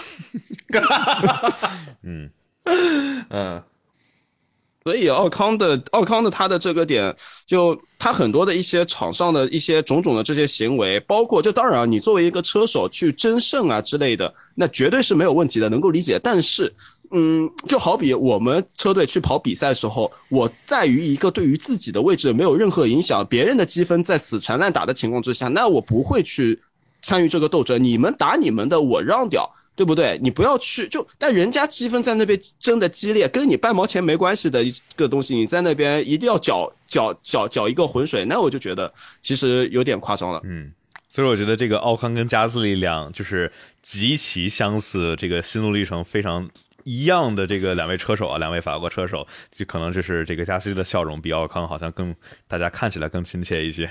这个我很期待明年他们两个会怎么样。嗯，OK，呃，哎，咱们刚才在说啥来着？怎么引到这儿来了？哦哦，你最最争议啊！说完维斯塔潘，那咱们再再再说几个。我觉得这个不叫名场面，就是说这个碳纤维到处飞的话，那肯定得是周冠宇在英国呃英国英国银石站的这个事故了。就是当时我我记得当时我跟村长还有刘耀一块直播看，当时哇真的是揪心揪了多少半个小时吧？哇！太吓人了，就因为就是大家知道，就是假如出严重事故，赛会会直接红旗不给镜头。然后，但其实稍微有点坑，就其实人家周冠宇就其实已经早早的就确认了没事了，结果你一直不给镜头，一直不给镜头，然后就一直相当于让大家给在这在这心吊着。但就是还好啊，就真的是呃，最后是小周是平安无事，而且这个下一周就回来跑比赛了，就也真的是不容易。所以说，我觉得这个算是一个。说这个名场面好像不大对，但反正就是，你说这个事儿让我想起来阿尔本差点没了。哦，对，对，这个就真的呃，小 T 知道不吗？当时阿尔本，呃，你是说英国站的？不是那个呃，对，英国站他也是被撞够呛，得了意大利的这个阑尾炎还是对阑尾炎，反正做了个手术，就是然后对对阑尾炎，差点没救回来。对对对对对，后来后对对对对对，我我知道，但但是那个时候我没有觉得这个，因为我知道这个消息的时候，已经他已经是度过了危险了，所以就。没有什么太大感触了。对，主要是阿尔本他自己在之前还在那儿自己调侃说：“哎，这个周末让德弗里斯来，我我减重去了，我把阑尾割了。”结果发现就是之后他都呃说已经出院了，OK 了。然后赛季末才有对，然后就是意大利站之后吧，一周之后，然后说哇，当时这个阿尔本当时是呃是在麻醉苏醒的时候。呃，是有这个心脏还是这个心肺系统衰竭，然后进行抢救，进了 ICU 一趟，才算是过了个鬼门关。所以这确实挺吓人的，虽然不是场上，但。所以大家在选全麻的时候一定要谨慎呢。我刚全麻做完手术，我跟你们讲，哇，你做什么手术了？我鼻子动手术。我跟就这个，咱们插个题外的，给大家形容一下，这个不知道大家有没有动过这个鼻中隔弯曲加慢性鼻炎加那个过敏性鼻炎加鼻窦炎所有的病。突然发现你说话这个味道有那个哦，感觉到了，你的鼻子应该是有点闷闷的。好了吗？没 有，还有还有，就是我要说话的时候，我要一直要咽口水嘛。现在还在恢复，然后那个全麻全麻完了，我醒的比医生预期的醒醒了早了半个小时。然后拔管嘛，因为全麻以后你是要插管的，把那个管子一拔，我这个嘴巴哇直接喷，你知道我都不知道喷的是什么。然后我以为我我那时候我以为在喷血，我我我侧脸看了一下还好。然后我 到出院到出院前基本上。我唯一清醒的半个小时，没有痛苦的半小时，就是做完手术的后面那半小时，因为没有疼痛。然后我我有整整四十八个小时眼睛没有闭，因为它两个鼻孔，每一个鼻孔，你们想象女孩子用的那个卫生棉条，每一个鼻孔里面插了四根卫生棉条，啊，每个鼻孔很夸张的。然后，嗯，能塞得进去吗？对。这就是问题，我不知道这个如果直播间有人做过这个手术的，可以证证证实我这个说的话是不是真的。然后你你鼻腔里面就是你会咽口水啊，或者是呃任何的动作，就是鼻腔里面你的血呀、你的鼻涕啊、你的所有液体啊都在一起，然后它全部堵住了，下不来，出不去。然后那个那四十八小时你是没有办法用鼻子呼吸的，你就我口水都是在直接就是在往外面。流就哇，这这画面四十八小时，你想想看，把你的头摁在水里面四十八个小时，你只能用嘴巴呼吸，那种感觉。啊，呃，我还是我还是不要想象了，好像有点难，有点他有有点难受。呃，OK，哇，我们这个进到了这个医疗分享分享分享你，所以说阿尔本的这个很严重，大家可以这个总结一下。我们我们说回来，呃，那要不咱们再说一个好玩的，咱们说一个年度鱼雷。你们有我们这个参考答案有点少啊，能不能够想到有没有年年度鱼雷？啊？拉倒，呃，好像哎，还好吧，今年的这个鱼雷也也没什么，其实。就拉塞尔嘛，这个他不是这个鱼雷让他导致差点，如果没有维斯塔潘的话，拉塞尔原本可能是今年最这个叫什么跌落跌落的这个这个车手，但是没有想到他第二场夺冠了一下，整个人设就好像对就忘了之前的事儿了，像呃撞了那个塞恩斯嘛，这个是一个影响比较大，因为毕竟人家是杆位发车，嗯嗯嗯。我我这我那刚才说维斯塔潘，那就是说维斯塔潘巴西站的这个一号弯是一个在看直播的时候，当时我说这明显是汉密尔顿没有留足够的空间，但是回看了看了一下遥测数据，发现哦，你这就是超速入弯，所以说是呃把去年四号弯巴西站维斯塔潘的一个超速入四号弯的一个操作拿到了一号弯，但还做的稍微更隐蔽了一点，所以我觉得这绝对算是一个年度大鱼雷。当然的话，他跟汉密尔顿碰了之后是。自己受损更大啊！汉密尔顿好像这车是一点事儿都没有，所以我觉得这算是一个。哦，有有朋友说这个最后米克跟拉提菲的双人舞，哎呀，这个嗯，很好看，很好看。我们之前是采访同步率很高，采访谁来着？是叫嗯，站长，嗯，你刚才说没有？我就我想想，我刚才说什么来着？哦，我要说的是，就是跟那个上次看到这么好的双人的配合，还是。郭晶晶和吴敏霞哦，嗯，不对啊，今年的话，这个小牛的两个家伙加斯利跟角田在英国站，那不也是一个非常齐齐的双人舞吗？这两个人一块掉，这个转了一个圈，然后掉下来的碎片还卡在了维斯塔潘的这个呃底板里头，所以导致了他最后没有速度能够去争冠。这个一块跳舞还是挺多的。所以可以说明，今年的场上确实没有太多的令人印象深刻的。瞬间，嗯，对，这种大鱼雷或者什么之类的，好像没有特别多可以说。哇，嗯，最大的鱼雷还是去年佩雷不这个博塔斯的那个，哇，太狠了，那真是就是 珍珠港以来的。这个 不是，而且那还不止一台，还有另外一台斯特罗尔呢，对吧？博拉斯是负责前面的四位车手，而 斯特罗尔是负责内线的几位车手。所以说，这个这个两个大鱼雷博塔斯加斯特罗尔是一块扫灭了接近三分之一的这个场上的车。那对今年的话没有这么夸张的啊，所以呃，年度鱼雷那就咱们就说到这儿。那最后咱们说一下这个赛场上面，呃，S 中八个高个，看看有没有这种。让大家觉得印象比较深的决斗啊，不管是两个人斗，还是三个，还是五个人斗，你们有能够想到什么这种大家在一块斗一块的精彩的画面吗？看了你给的一些建议，我在看着你的参考来思考，我脑我脑海当中全部都是。上个赛季的这个汉密尔顿和头哥，呃，不是那个上个赛季，哎，那个小 T，你这个全麻了，醒来啊！现在是零零八年，上个赛季汉密尔顿跟头哥，啊，他说的是 那个哪儿，亨格罗宁嘛？对啊，啊，嗯啊，对，这就是我这今年的这个赛季感觉不是很印象特别深刻，除了银石，对大家提到的银石。哎，那我觉得其实今年也是阿隆索跟奥康那个在沙特，我刚才还重温了一遍，那个斗的确实是很凶啊。对，那那场而且有来有回，嗯，就是那场里头是真的，奥康几次在前面防守是很晚、很极限的这种刹车区，就已经快是刹车区里头画龙了。虽然刹车区画龙，然后包括直线上画龙，头哥这也没少干，但是确实那个你跟对自己下队友下手是。非常非常这个，但是谁的电台被播出来了，谁就在道德上有优势。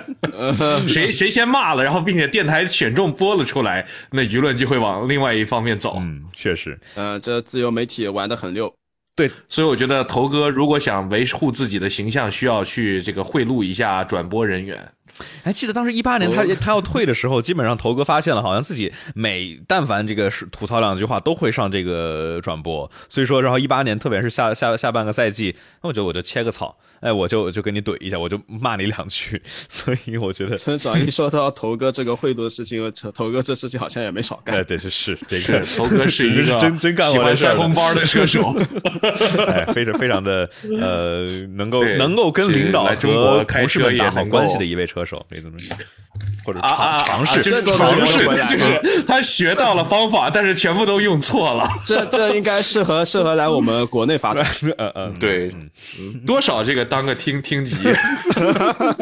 哎，我们刚才有朋友在直播间里头说啊，这个开场的两战，其实韦斯塔潘跟勒克莱尔斗的其实非常的，呃，怎么说呢？我觉得沙特战斗的很好看，巴林战的话有点那种勒克莱尔在在玩韦斯塔潘的感觉，因为这给大家把它玩坏了。这法拉利在赛季之初给了所有的车迷，不管是法拉车迷还是各大车迷，一个很大的一个错觉，就是法拉利站起来了。对，但是法拉利并没有，所以说这个就是 法拉利是回到刚开始的话题，就是法拉利是没坚持住，法拉利是坚持的太短了。法拉利回光返照一对，下，法拉利差不多就坚持了四站，然后就就就就就软了，所以这个 怎么了嘛 OK 我们我们这个 literally 还是真的这个 figuratively，我觉得我们都可以来说。那法拉利的话，特别是是下半赛季就完全的没有，就完全下来了。这个 TD 零三九的呃。这个叫什么？Technical directive 吧，让相当于法拉利下半赛季基本上是在只能跟梅奔斗一斗，再加上这两个车手，哎，有时候整点活儿，所以说只是最后勒克莱尔从前面再跟维斯塔潘说啊要竞争世界冠军，领先四十多分，到最后哎呀只能勉强保一个第二，就而且法拉利的这个疲软还是就是一步一步，属于那种刚开始是呃非常雄起，然后后来是这个排位赛呃可以正赛先开始软，后来就排位赛也跟着软，后来就全软了。。对，所以说嗯，练习赛都软了，所以就连前戏他们都坚持不到然后。我们发现梅奔越来越硬，然后那个车就是也撞不动了，然后速度也越来越快啊。唉是的，所以说大家。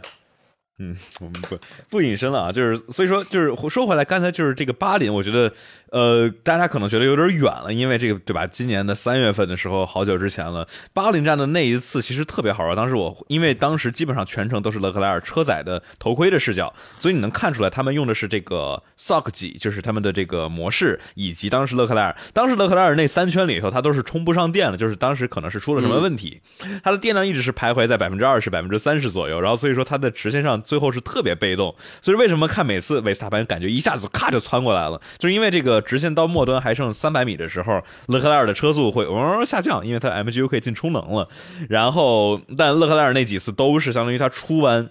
他都相当于把这个韦斯塔潘的 DRS 给骗到了，出出弯之后四号弯之前一个反超，所以我觉得巴林站韦斯塔潘玩的稍微，嗯，怎么说呢？可能没有以最聪明的方式，就是你相当于三次都是同一个法子去去超越啊。对，这整个赛季其实法拉利浓缩下来就是那一张 GIF 图，啊这个就是绕不开的那张 GIF 图。对对对，就大大家应该知道我们说什么，就是呃策略、什么赛车和车手啊，这三个东西永远是拉不满的，就一整个赛季。哎，所以说就回到了我们这个播客最开始最最最最开始说的啊，这个谁知道之后会怎么样呢？这个之前刘瑶老师说啊，那从当时从七九年到这个呃周迪 Scheckter 到舒马赫这二十多少年？二十一年，呃，对，二十一年五千多少天来着？七九年到零零年嘛，对啊，中间隔了二十一年。那现在从零七年到现在已经是过去了十五年了，呃，二十一年，还有六年，还有六年。然后就二六年，我觉得正好如果法拉利下个赛季要换领队，估计还得来那么两呃，三年。对啊，是打破纪录还是有希望的。那我觉得这正好再过六年嘛，再过六年差不多技术规格又要又要大改了。好不好好不容易这个稳下来了，零二七、嗯，这这二零二八啊，到那个时候不知道我们能不能出国看比赛哦。嗯，二零二八年这个世界杯谁谁谁举办都不一定呢。哎，太远了，太远了，太远了，太远了，咱不想那么多啊。OK，那我觉得我们说完这个，来给你们两个准备了一个考题啊。之前今天凌晨小 T 考我，那我也就要反击一下，来去考验村长跟小 T 来提问环节什么呢？赛季哎操，他没有在这个本子里写，还真的是考我们。当然不能给你写了呀。那今天这个 WTR 的台本那也是没有给我和虾哥这个任何的答案啊。那第一个问题啊，就是这块的话，就是你们根据自己的想法啊来去作答。赛季超车最多的车手是谁？来给出答案和理由。大家在直播间的朋友们一块儿可以来玩玩啊，咱们这个呃好玩的这个问题，大家来你们来猜一下，赛季超车最多的车手。先，首先我们可以排除这个维斯塔潘，我们可以排除勒克莱尔，我们可以排除法拉利。因为他没机，会。你有一个没排除机会。不是特别的正确，我在这儿做一个提醒，因为维斯塔潘拿过罚位。哦，啊，嗯，都拿过法位啊，嗯。都都从最队尾起起步过。呃，这个送命题，阿隆索，村长是阿隆索，汉密尔顿，小 T 是汉密尔顿。我觉得应该是阿隆索吧。嗯答案确定了觉得应该是吧汉密尔顿。？OK，嗯恭喜啊村长答对了。今年年度超车最多的是阿隆索，但小 T 差的不远，因为汉密尔顿是第二位。阿隆索今年超车一共 七十一位，汉密尔顿呢六十三位。阿隆索需要就这个事件开一个新闻发布会。让我在这块儿也很接近，不对啊，这不行啊也很，接近不是 Equal Machinery 打败了汉密尔顿，所以 不是？那这边幺幺七准备了什么礼物呢？没有没有礼物，到时候请到时候请你吃个饭吧。我觉得你那个话筒不错，我觉得应该送给我。我觉得后面你不是老这个茄说我话筒不行啊？那行，你收茄子，我要话筒，我们就把他们家分了啊。沙发也不错。嗯哦对，然后刚才有朋友问啊，小周是多少？对，小周是六十二次，比汉密尔顿将将少一次，所以这时候来给大家念一下哦，小周这个 不得不说，小周这个超车有一点点问题。他这个 他他自己的这个，他是故意的，为了让自己的这个数据更好嗯看，所以他才这样发车啊。对，就是说我们这个考题啊，还有下面一个考题，因为我们既说超了多少，还有被超了多少。那下一个问题啊，就是今年被超车次数最多的车手是谁呢？算发车吗？呃，肯定还要算套圈，就是他们这个起跑名次跟你的这个完赛名次啊，哦，呃，不算不算套圈是吧？呃，对，不算套圈，完赛不是完赛名次是算被超吗？因为有的人他可能被超又超回来了，这种，但是完赛可能会跟发车一样。那有没有可能是法拉利呢？你还没有解答我的问题呢。那那这块儿的话，需要老师去看一眼，这个到底的定义是多少啊？啊，好好啊，嗨，这水平还当老师呢？这一看就是盗版的参盗版的这种练习练习册的出题的人。我们来赶紧揣摩一下出题人的意图啊，来看一看这个具体的定义是什么。就是没没好好看，没好好看题。对，这个要还，就就因为含上不严谨，套这个不严谨，的，这个老师就这题就不过了，这是不不算，这考试就全都得分了。呃送送个十分。我如那得又得送我我觉得你既然已经送了我你的话，筒的话，把你那个话筒架也送我好了，这就当做这个出题错误的补偿。今年今年法拉利两个车手，那个乐扣退赛退了几次啊？哦，哼，这个确实拿了那么多杆位，又退了那么多赛，对啊，一场就是二十个。对啊，这样算的话，那不是乐扣吗？要不然咱们这题就过了，因为已 OK，经进入比较来来来，尴尬了。我我找到了这块的话，这个定义呢是这个不算开场第一圈，然后不算所有冲刺赛，然后所有的这个不管是掉，就是你超了以后，假如被掉下来再超的话是都算的。那套圈也算被超。那小周感觉放放松了不少，不算第一圈就好。对，不算第一圈，不算第一圈，呃被超马格鲁森哦，不算排位赛，不算那个什么赛，不算冲刺赛。不算冲刺赛。我觉得是勒寇，嗯、我觉得退赛算退赛算算被超吧？退赛，我觉得是排位赛成绩不错，然后正赛成绩不行的车手，米克、村长最后的答案是米克是吗？角田、米克或者角田，选一个，选一个，我想想，我选一个，选一个。是选米克小，T 也选一个。米克还是角田？我觉得选米克吧，那我感觉米克被超。超多一点村长。选米克，然后小 T 选小角田是吧？嗯，呃，都没有答对，但是村长是从一个正确的答案选到了一个错误的答案。正确的答案是马格努森一百零一次，然后村长选择了第二哦。的车手、米克是哦九十九哈斯，这车确实。有这个特质，就是排位快。马格努森的实力比米克强一点，所以被超的次数也多一点。是这样嗯。的。那这个角田的话不在前五名啊。然后我们这儿一个附加题，就是被呃，对啊，角田角田没有没有在被超榜的前五名，因为他这个排位速度那三四不特别的快五是谁？三四五分别是拉提菲七十九次，斯托勒尔六十七次，然后周冠宇是六十三次，所以周冠宇是超车榜上六十二次，然后被超榜是六十三次，就是充分的体现了开开开局掉名次，然后之后爬回来，就是刷数据了，这个跟刷篮板有什么区别啊？对。然后你们可以可以猜一下，这个被超车次数最少的是谁呢？有有有，维斯塔潘喽？不是不是，嗯，被超最少。汉密尔顿不是，塞恩斯是只有七次被超，不跑去第一圈哦，因为他都退赛了，都退啊啊啊！就他他下去的时候又不算第一圈，对，不算第一圈，他起步不太行，然后后面一出事故就退赛，对，所以说是只只有七次被超。OK，那哎呦。有意思，不错嗯啊！不对啊，你这样算德弗里斯啊，等等啊，这些都能算了。这跑了一场比赛啊，对，是啊，但呃，哼，对不对嘛？我们来，我们来想一下，对，德弗里斯的话，他是当时是第十几起跑，然后最后掉下来被成第九，但是他中间有有过几次被真正过名次过过去，所以我觉得这应该是他被算进去的原因。但他算了吗？德弗里斯算进去了吗？我觉得有可能没算，我觉得有可能没算，估计要超过还有三场以上。对对，这个人次数太少了，不好算。这还有一个更好玩的，我觉得 就是，咱们来猜一下，博塔斯在二十二场比赛里头起步往前有前进名次有几场？三，我觉得可能是一个零。三场，呃，我以为他说特别有意思，所以这个答案会特别有意思。还有一个区别就是，你们想不想考虑说，假如前面有车掉下去退赛的情况？我觉得不考虑，不考虑是吗？就是说这个，就是净净净净起步获获利，净起步获利，我觉得应该不会大于三。说场次是吧？我们说有有有获利的场次，那就是呃二十二场。嗯，假如假如前面有车打转，然后结果掉下去退赛了的话，这也算他起步获利吗？不算吧，不算是吧？这是正常的情况下，得是他靠自己实力赢来的。嗯，对对对。村长觉得多少？我觉得是零。小 T 呢？三三。呃，恭喜村长再一次答对了。就是人呢，要想着人要坏一点，你就有可能是对的。来给大家念一下啊，巴林站掉了八个位置，沙特、澳大利亚、伊莫拉、迈阿密、西班牙和摩纳哥是没有变位置。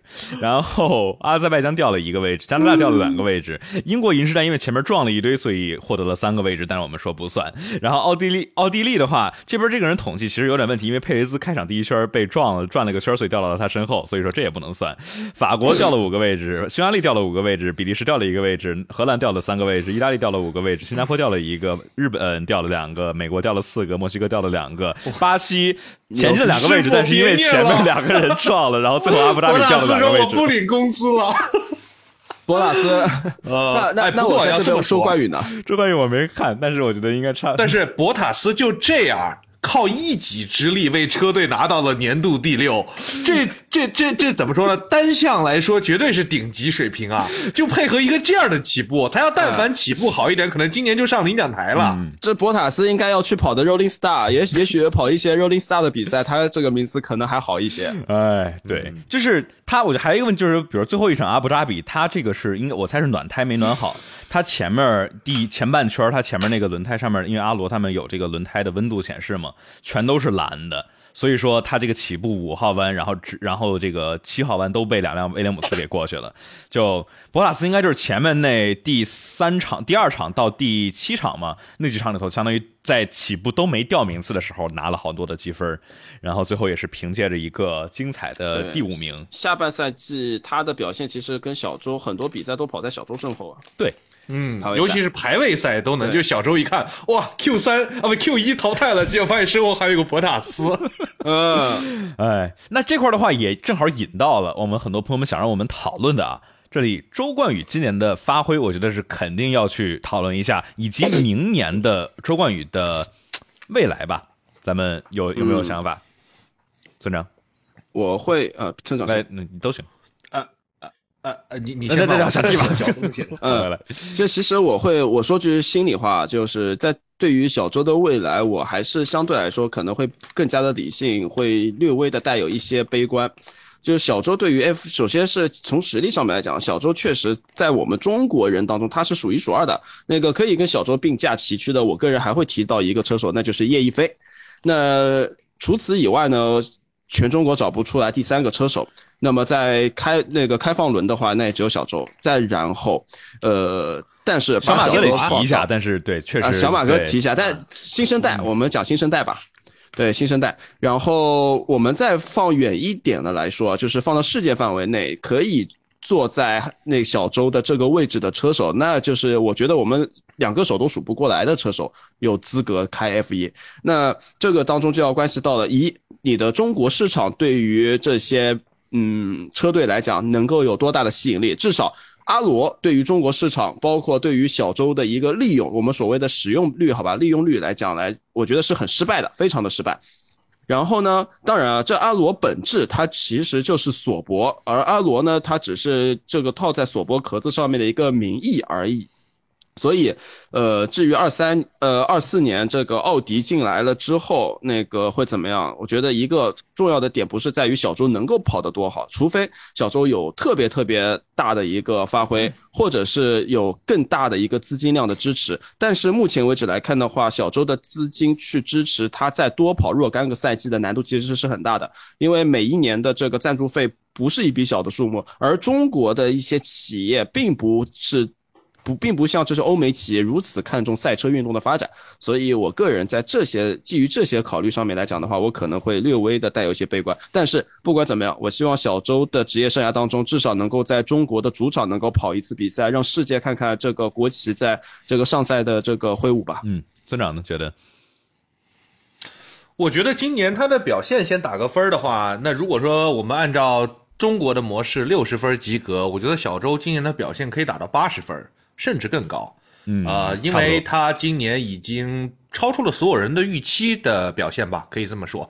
呃，毕竟他在 F 二跑了三年拿第三的这个低级别成绩，我们原本是对他信心是并没有那么足吧。但是第一年能够拿出这样的成绩，我觉得作为每一个中国的 F1 车迷都已经很满意了啊。再加上他这个获得了续约，虽然只有一年，哎，是有说是一年吗？我觉得假如不是一年的话，他他会说的不是一年，所以对。所以说，这是一年的话，也是一个很不错的，也是一个不错的成就了嘛，对吧？啊，那之后的话，我觉得其实明年是对于小周最重要的一年，他需要在明年拿出堪比博塔斯的成绩，他才有可能获得二四年的这个续约。但是如果一旦他拿到二四年的续约的话，那么我觉得前面的路还是很光明的，因为二四年第一是有了奥迪的支持，大家也知道奥迪这个车在中国卖的有多好。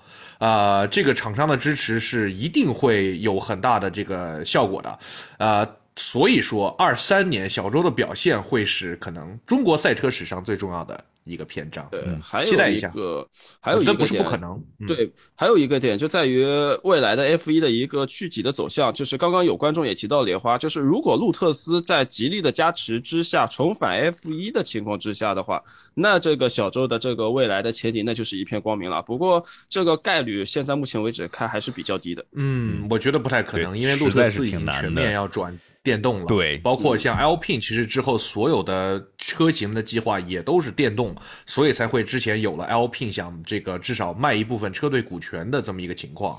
对，所以说现在能听到传闻啊，是福特是据说有一点点想法，就是关于二零二六的新规。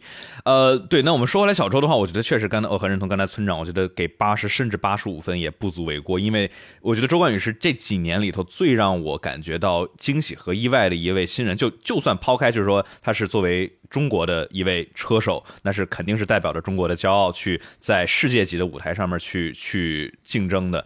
那就是说，我们看这几年里头。的这这些新人进到 F 一里头的，什么米克呀，什么马泽平呐，什么拉提菲呀，对吧？然后就是好，说实话，角角田呐，对吧？就是这个刚上来都不是让车队省心和省钱的家伙们。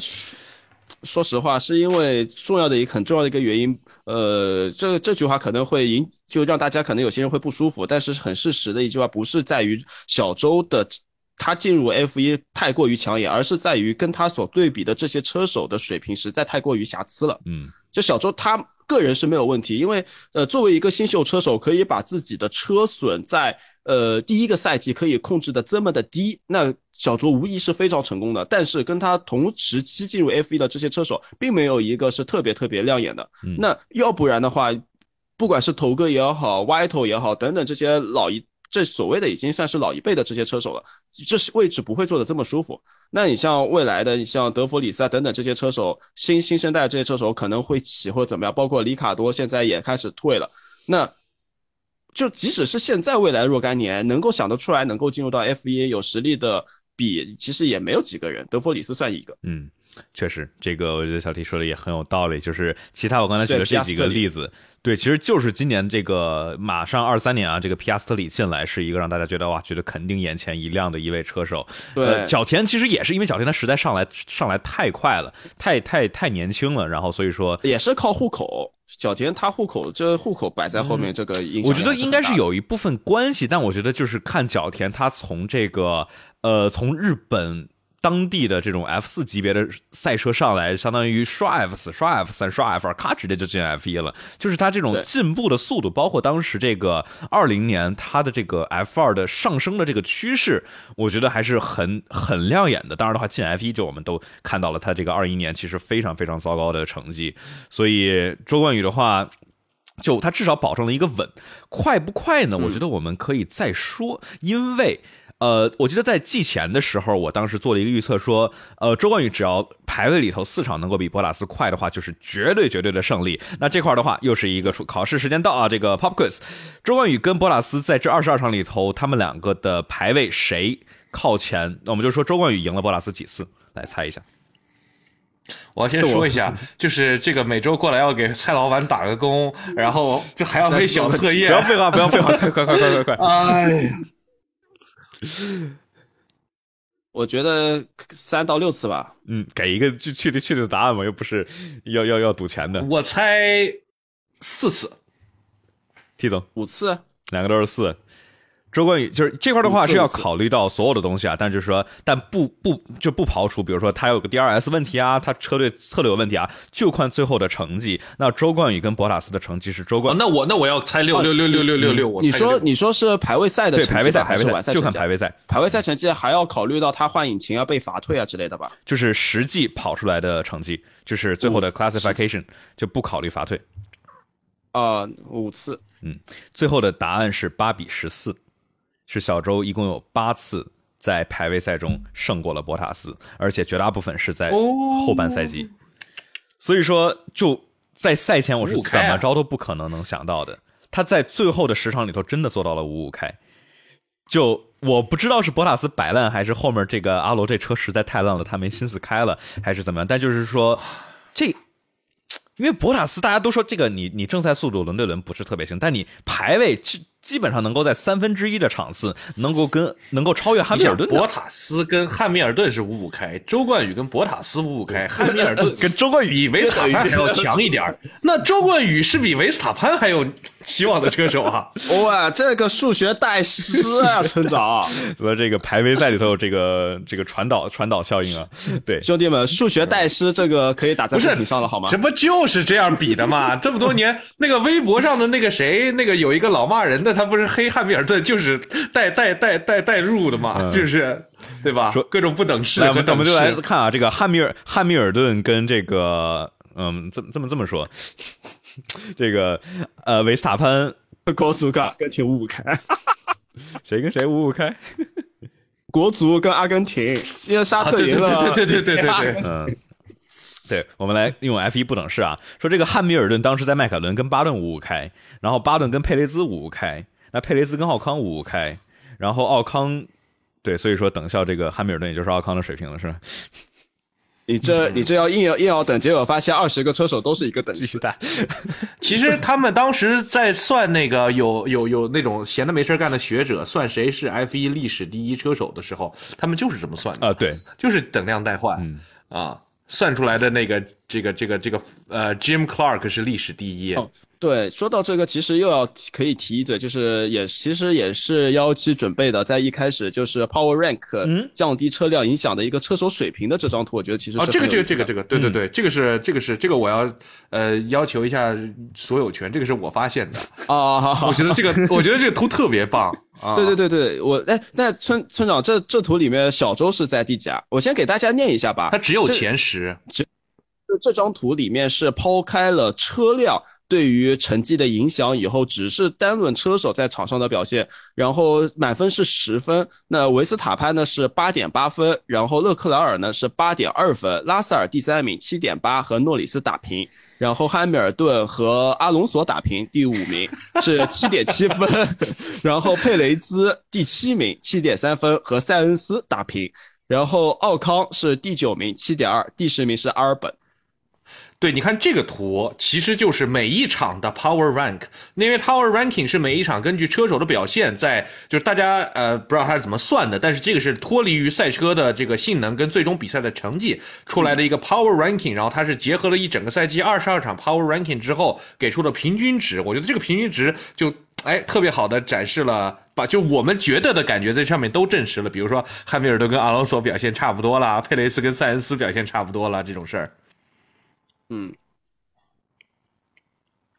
所以这个就是，其实这张图也能够很从侧面来反映出来很多事情。就首先，大家呃，这张图至少对于乐扣的一个技术水平也给予认可。我觉得这张图还挺真实的，说句实话。包括对大家可以看到幺七的这个窗口这发出来这张图，然后阿尔本，其实我觉得真的阿尔本非常不容易。要知道，在 F 一离开了 F 一之后，还能。拿到一个 F 一的席位回来，并且取得就在一支已经是，就虽然很有底蕴吧，但是至少若干年以来特别 low 的一支车队里面跑出这样的成就，我觉得已经很不错了。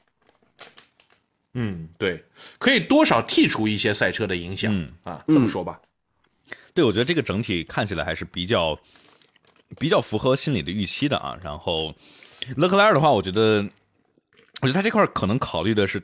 有点没有考虑到低谷，因为说说维斯塔潘他强，他确实强，而且还有一个问题是，他没有说掉线的情况，基本上除了新加坡站。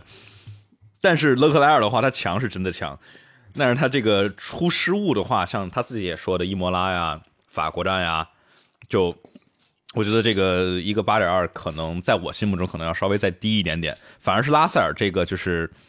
全年稳如狗的一个一位车手，就是也许会，嗯，就是比可能勒克莱尔啊，就是在上面可能就是两个人，一个人这个地方强点，那个人这方面强点啊，就是挺有意思的。我觉得这个这个这个这个排序。就大大家对于拉塞尔到目前为止看到一个表现，就可以我我个人认为啊，接下来可以跟拉塞尔相提并论的一个车手，那就是皮亚斯特里。就如果大家有去看的话，看过他 F 二的比赛，我觉得皮亚斯特里的这个天赋真的上限很高。其实皮亚斯特里到底在 F 二多强，这个事儿我是不太好说的。有我看过一些，但是就是皮亚斯特里强的就跟维斯塔潘一样，找不见，你知道吧？啊，不过考虑到 F 二是。这个里统规车，统规呃的这个 带引号的情况下，那我觉得带引号的统规车，那那还是充分可以体现实力的。嗯，所以皮亚明年来了，跟就大家会拿皮亚跟好多车手去做对比，他会跟年少时候的维斯塔潘，会跟拉萨尔。甚至我们中国车手会拿皮亚斯特里跟小周去做对比，但是皮亚斯特里可能是近至少是近五年六年来以后，我觉得呃独树一帜的一个天才车手吧。至少对于 F 一目前为止来说，就是跟他低组别足以说明这样的车手，去年居然没有席位，这个围场是有多么大的问题？或者说 Alpine，就大家都在说，主要是 Alpine 这个比较比较奇怪嘛，这个。对，而聘啊，就是又说到那个头哥了这个问题，就大家也不知道的一件事情啊，这个我也能爆一爆一下料啊。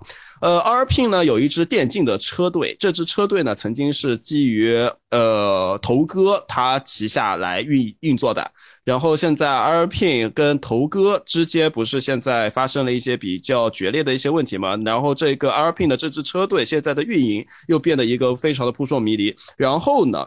呃，有一个车队叫 Red Line，红线。这支车队呢，其实是属于红牛的旗下的厂队，但是呢，这支车队又是隶属于维斯塔潘来运作，但是运作的技术提供方又是红牛的 F1 车队。所以，这虚拟赛车跟现实赛车它里面的这个紧密的程度和它的故事又特别有意思。我又想提到保时捷的那台红牛了，对不对，幺七？每次看的都是哎，再稍微稍微稍微想一下的，嗯，对，因为当时当时那个密谣，结论不要下太早，这个决定啊，这个不要说想着说想的 挺好，然后结果就是哎拍板了，就我们红牛就这个拿保时捷的这辆车跑了，嗯，对，这这很尴尬。当年当时保时捷跟红牛还在，这不算蜜月吧？这个算什么？这个算 X 订 honeymoon 吧？嗯，对，算 X honeymoon 嘛。然后呃，他们跑虚拟的嘛，保时呃红牛呢就搞了一支保时捷的厂队出来跑，结果。结果跑着跑着，这个保时捷不见了，然后又不能换车，就很尴尬，得一个赛季给跑完，特别搞笑。哎，这个真是之前的一个算是太早下结论。所以说，以后我们要看 F 一的这个赛场上的事情的话，需要去模拟勒芒，虚拟勒芒是风向标哈。哎，这里面真的前沿阵地啊！我我以前就因为它里面每一条信息我都我都能看得到，所以这里面它有很多东西信息点，它是可以串得到一起去的。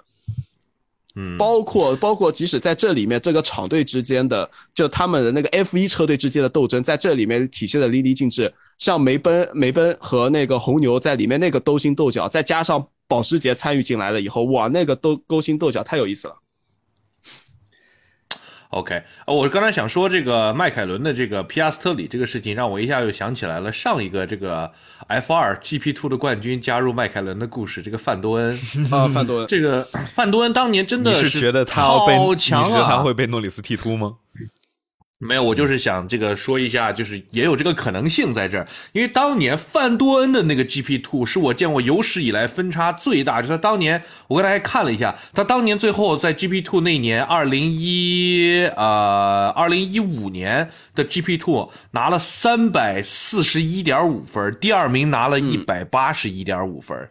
就是两倍还呃，基本上两倍于这个第二名呃，当时是美国人 Alexander Rossi 的成绩哇，那当年真是碾压级别的实力进了 F 一，然后也都是呃称他为下一个什么什么下一个什么什么，结果嗯，对，所以说，但我觉得他其实多少有点算是被呃被毁了，被被迈凯伦的车给毁了，对，就而且一是被迈凯伦，二是被头哥，所以说。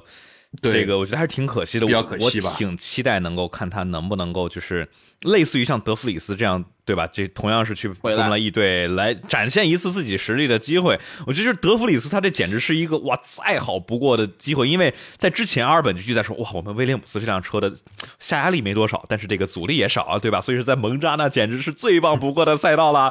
然后嗯，阑尾炎就 hello，所以那这个问题也是一样啊，就。就是这也是侧面的印证出来了，F 一的这个席位的竞争究竟有多激烈？就大家看到的是斯托劳尔，看到的是马泽平，看到的是这些所谓的这个超级富二代，但是实际上抛开个别的车队不提，觉其他的这些车队的这个席位的竞争实在是太恐怖了。嗯，所以就对于小周的大家预期，我觉得还是希望更加的理性一点吧。就，呃。多一些尊重和理解和包包容，就至少我们很骄傲，就现在跑成这个样子。我还是觉得这个斯托尔的水平要比另外这个比拉提菲和马泽平还是要强不少的。虽然说就总体而言啊，这个斯托尔应该是中等靠下，但是我觉得拉提菲特别是马泽平这个实在是，主要是斯托尔不会不怎么搞搞这些糟心的事情啊，但。但是这拉明年没有拉提菲了，这个 F 一还怎么？没事，这个之前在，所以明年谁会成为拉提菲是一个不是这个这个叫什么？之前我的视频下面说，我宣布拉倒是一种精神，不是单独指某一位车手。所以 我记有印象。对这个那所以说巴西站的排位赛里头啊，拉拉塞尔是这个继承了拉倒的衣钵，是一个非常呃 OK。那我觉得我们说的还有什么东西没有提呢？必须得提一下里卡多。我觉得就是在上次阿布扎比站。之后，然后一个小的新闻，这是不是专门请过来给佩雷兹监工的？还是说这个在墨西哥去新闻也不小代打？我觉得里卡多是一个基本的职责就变成了卖车的了，啊不卖卖卖卖卖卖卖饮料、卖技术的，卖技术、卖卖一卖身契签了是吗？就是反正是，就我们可能明年在哪哪都看得到里卡多举个红牛的瓶子，然后这样的宣传画。再然后露个大牙是吧？对啊，对，呃，再来一个修也，做一个红牛的鞋子。嗯，对，嗯，但而且我非常期待里卡多。我觉得我要是 F 一，我不是之前写过一篇文章讲 Sky 的团队跟 F 一自己的团队之间的现在的竞争关系吗？我觉得 F 一的那个转播团队 Will Box 的那帮人，如果把里卡多拉去，可能会是跟 Sky 能够有这个对抗。啊的一个希望，嗯，像杰杰森巴顿啊、马萨呀，他们这些人，你别还真别说，杰森巴顿这干这个活干的可真好。我觉得巴顿还是比较比里卡多这个当解说还是要强。我觉得里卡多的技术，我觉得不是，我觉得他卖卖东西绝对更好。但是我觉得就是对于这种场上细节的洞察能力，然后包括对技术的钻研的透的度，呃，巴顿还是我觉得要略高于里卡多的啊。嗯，觉得呢？嗯，我觉得巴顿是个更好的车手，但是巴顿太英国人了啊，他没有我，我还是更喜欢说的这个话有意思一点、直白一点的车手。对，奥兹对吧？嗯，就里卡多不适合，我觉得里卡多不适合一些正经的场合，就越不正经的场合越适合里卡多。那我觉得村长的意思就是说，在这个解说本来应该正经，但他能够来去相当于带来一些不同的能量，是吧？对，Yeah，Yeah，Yeah。不过我是其实特别期待是什么呢？相当于这个红牛从一八年之后，里卡多离开了之后，对吧？这个二号车手永远的是很准确的跟维斯塔潘保持着零点平均零点四秒左右的这个差距。我很期待他们，我觉得这个把说的挺有意思，说里卡多。是为了明年在墨西哥 替维斯塔潘上场用的，对，就是因为相当于里卡多现在假如回归红牛的话，他能开红牛的模拟器，所以红牛相当于有一个第一手资料，就是能知道这个佩雷兹他到底是是维斯塔潘太快了，还是佩雷兹太慢了。我觉得这样的话，因为之前的话，什么加斯利、阿尔本都没有太多可参考性，而里卡多是红牛，其实真不慢。你说你说哪个？就就佩雷兹其实真的不慢，真的只就佩雷兹，我我真的我找找不出什么噪点来去吐槽佩雷兹。就佩雷兹最大噪点可能还是在于摩纳哥这个夺了冠之后的这 这个某个行为吧，我觉得。但是就是我们来看这个佩雷兹跟韦斯塔潘的这个中位排位差啊，这样的话能够去避免掉这个最就是特相当于一个去掉高分和低分这种离域值。去看它的中位排位差，其实跟之前的加斯利以及阿尔本都是保持一个类似，特别是比如说我们看二一年全年下来的话，跟同样开了接近一年或者半年的这个加斯利跟阿尔本，都是跟韦斯塔潘保持了零点四五左右的百分之零点四五左右的中位排位差，所以说我觉得就是。在二一年确实因为佩雷兹的拿着这辆车，而然后在维斯塔潘这个莫名其妙上了个墙、轮胎炸了的情况下，能够顶住压力来去做到跟维斯塔潘保持一个近战间距。但是的话，我觉得假如博塔斯之前每次跟汉密尔顿的差距有佩雷兹跟维斯塔潘这么大的话，我觉得那博塔斯肯定更是会被口诛笔伐。所以就是我们不知道他到底是维斯塔潘太快还是。佩雷兹慢，所以说里卡多的存在让一个红牛确定的一个已知量进来之后，来去进行一个对这个相当于判断系统的一个校正。我觉得这个明年舆论上面会对于佩雷斯是一个很大的负面的影响，因为一旦他发挥不好，就会肯定有无数的里卡多的支持者说啊，换里卡多上，对这个一定会发生。但这样其实反而对车手不好，因为。他你得有一个席位的稳定性才能够，但是红牛感觉就是喜欢把自己的二号车手搞得很痛苦，以获得快乐，就没办法，你这个你。你说韦伯跟对吧？韦伯机长的这个年代啊，再到现在，就我感觉那个年代看起来很痛苦，但目前为止看那个年代已经是红牛最好的年代了。对，就你不要以为现在是最差的，未来可能更差，就是永远有个监工的。我就想当时就像一九年的时候，这个每次但凡博塔斯有一点点小的锁死，有一点点失误，咔，镜头切到老康。然后就对，就是就是类似于这样。然后啊，对对对对。然后博塔斯之后的采访也说，就是那几年里头，梅奔每次都只签一年合同，对他的不管是心理上面的这种自尊心，还是自信心的这种打击，还是挺大的。所以，我我我其实真不知道红牛这个签里卡多会有什么样的一个呃目标啊。我觉得就是给里卡多，就我们也可以把这件事情想的简单一点啊，只是里卡多想留在 F 一，然后有那么一个席位。首先二十个席位没有了，那抛开二十个席位，我觉得不是。刚开始以他的实力想去一个中下游车队，好几个席位没有确定的时候，完全是有机会的。价格，当时传闻是哈斯给了他一个 offer，就传闻啊，大家就是。对，但是价格的话，他去当第四车手的测试车手拿的钱肯定会比他去当正式车手还要少很多。但是如果如果是就换一个角度来想，如果说他把自己给下放到就一一直在往下走了，我从红牛到迈凯伦，我再从迈凯伦再往下走，这条职业的这条路可能他就再也回不来了。就那对于他来讲，留在这个场上意义。还有这么大吗？就我只是个人猜测。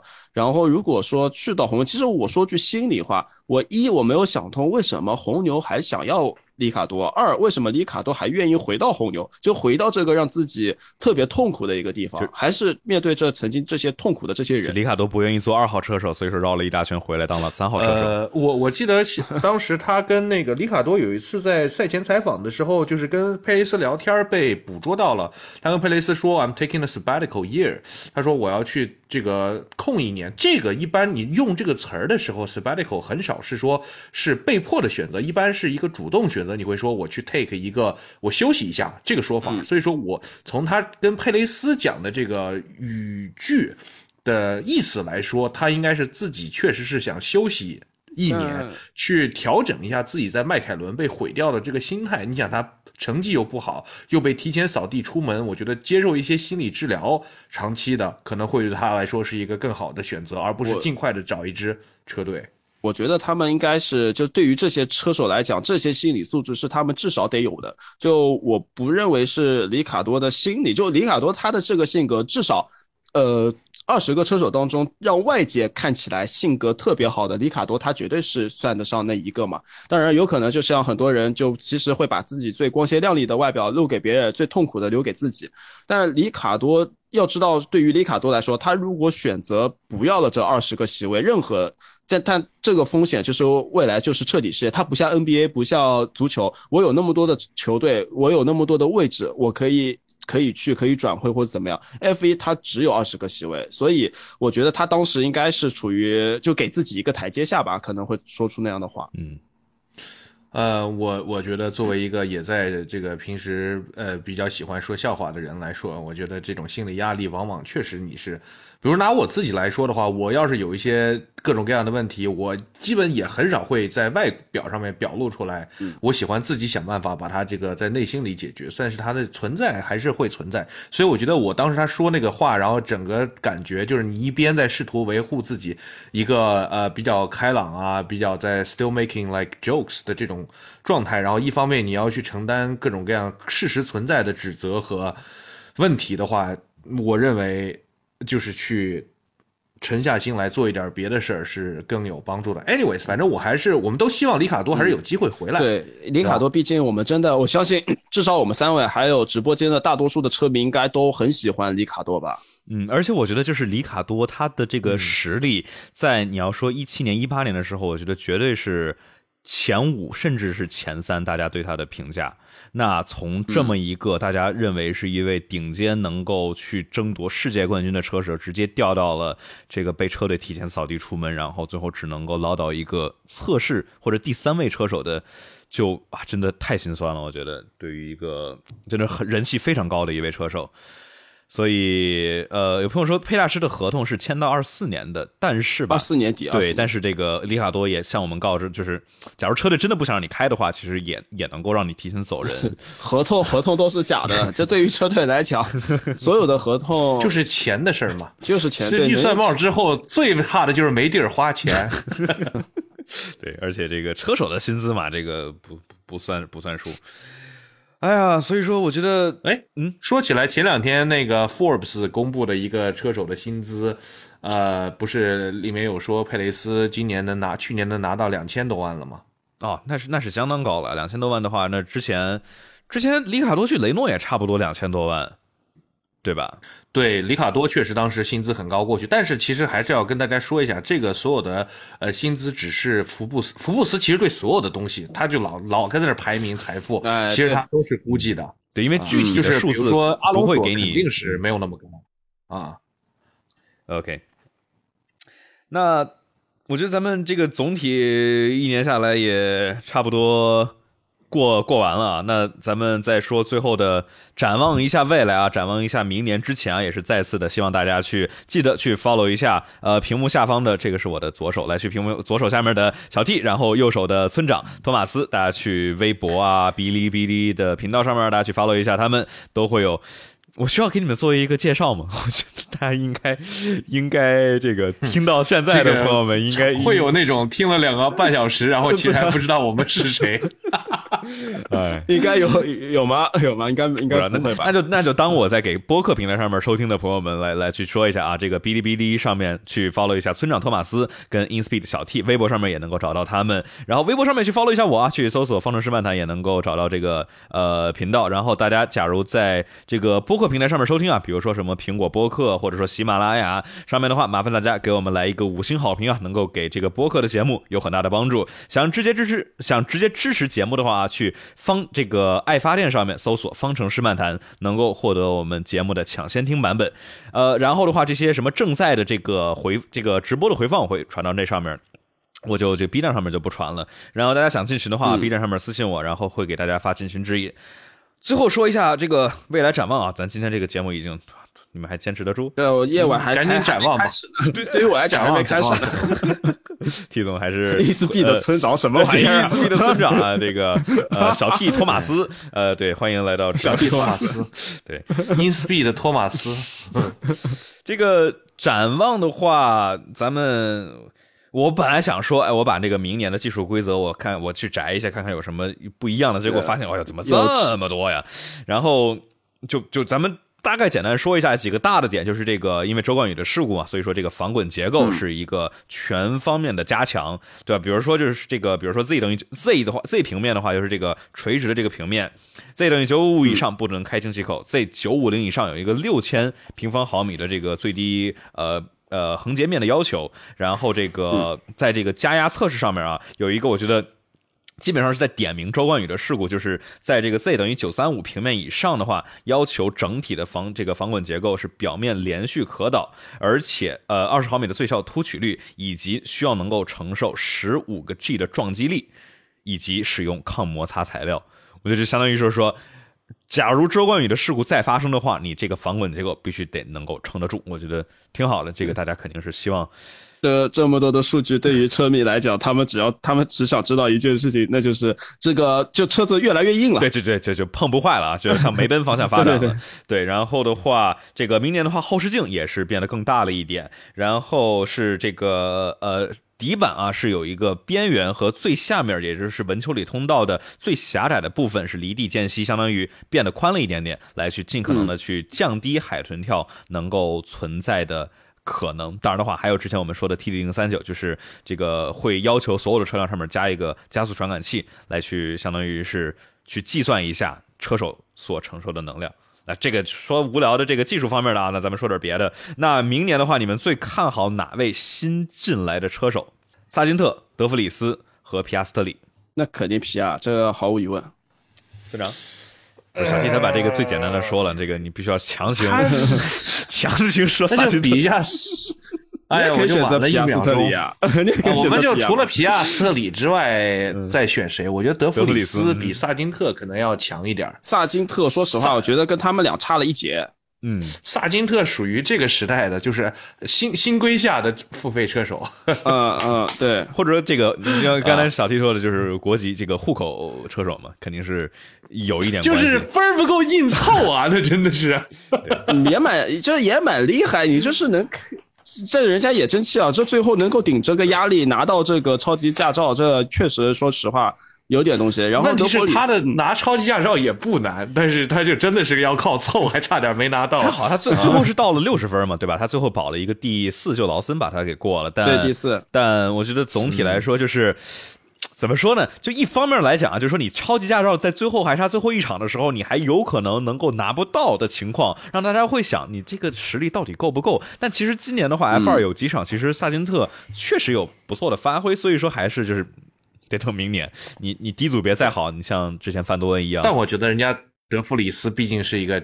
F 二的冠军又在外面拿拿过一个 F E 的冠军，德弗里斯不能算新秀了。其实就严格意义上面来讲，德弗里斯在已经可以算是一个功成名就的重点车手了吧？对，差不多在巅峰期吧，应该九五年嘛。跟跟我三四也跟我同年差不多大。嗯跟我同年嘛。哦，对，小 T 现在想到自己在场上已经算中生代车手了。对，我都都已经奔三十了，都都要考虑退役了。哎，还有一个啊，嗯我们刚才就其实没提啊，这其实是回归车手霍肯伯格会明年回归哦哈斯。霍肯伯格嗯他实在太过于平庸以及，我刚才都忘记说他了。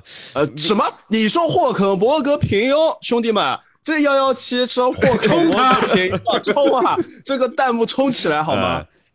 呃，我我确实觉得会合不合适幺幺七，稍微有你现在影响力也越来越大了，说话要小心一点啊。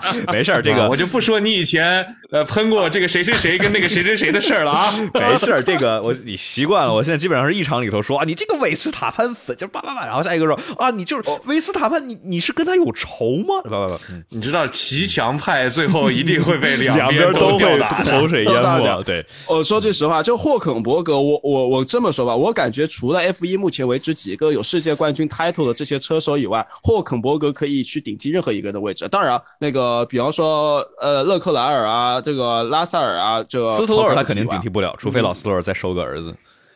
但我只是说，只是说从实力 从实力上面霍克伯格跑去马丁，爸爸，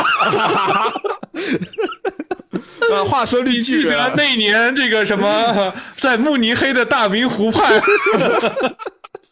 呃，对，在我接着说在在在慕尼黑的 Maria Plaza，我跟你相遇 在在这个喷泉旁边一起撒尿的场面，对，我干过这事。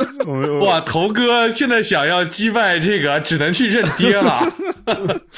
哎，让头哥这个越来越真的，得霍肯伯格，嗯霍肯伯格真的可以很好。其实就霍肯伯格其实跟马格努斯，嗯，这个算应该算一个时代的车手吧对。你一时半会儿不用不用说啊，马格努不是斯了，所以马格努森九二年的，这个霍肯伯格是八七年的。霍肯伯格跟 Vettel 一就是，马格鲁森，大家会觉得他好像有点老，就可能长得比较老成。啊，他长得老，他爸长得都比他年轻。他爸长得像一颗卤蛋一样。对，所以呃，呃，哎呀，霍肯伯格跟马，你们你们觉得这个哈斯这两个人谁会更靠前一点？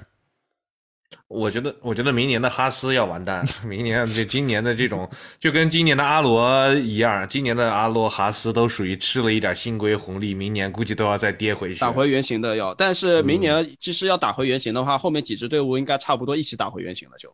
嗯，哎呀，菜鸡互啄，挺对，然后差距，我我就就因为我们刚刚一开始就聊到在新规之下车队之间的差距嘛，其实我是想说，越是到后面，其实车队之间的差距可能会拉得越越大。对，但这块儿的话也必须要提到一点啊，就是我们来说一下前面，红牛这个预算帽超额。罚了七百万，然后砍了百分之十的风洞时间，以但是红牛本身就是作为今年的世界冠军，所以他明年只有百分之六十三的风洞时间配额来去做研发。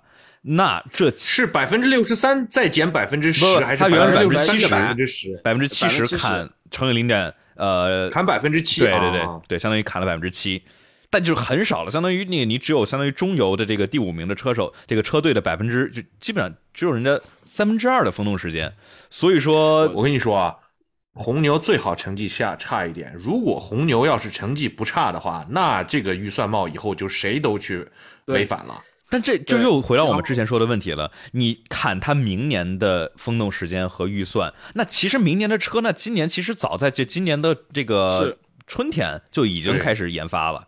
那其实你这个砍要真正其实是砍到红牛是砍到二四年，不痒，就这个你说它不不痛不痒，其实这个很痛很痒，但是这个对于是车某哪些车队来说，你对于比方说像中下游的车队，那影响一定会很大。但是对于红牛，如果说红牛的研发方向是正确的，那它对中下游可能不一定，他就他那技术吹吹百分之两百，他可能也造不出好车来。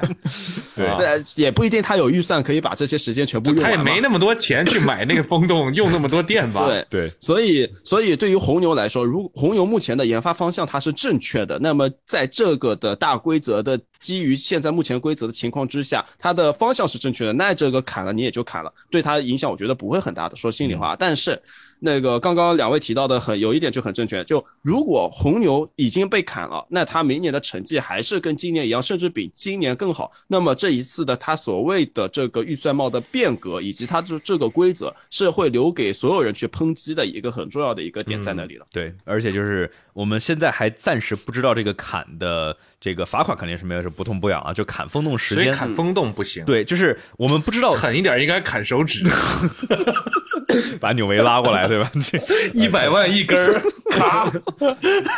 好家伙，他们的一人手指太一起只值一百万，这个就是我觉得还是就是说，咱现在一是不知道这个砍这个砍到百分之砍了百分之七，它到底影响有多大；二是的话，它确实肯定。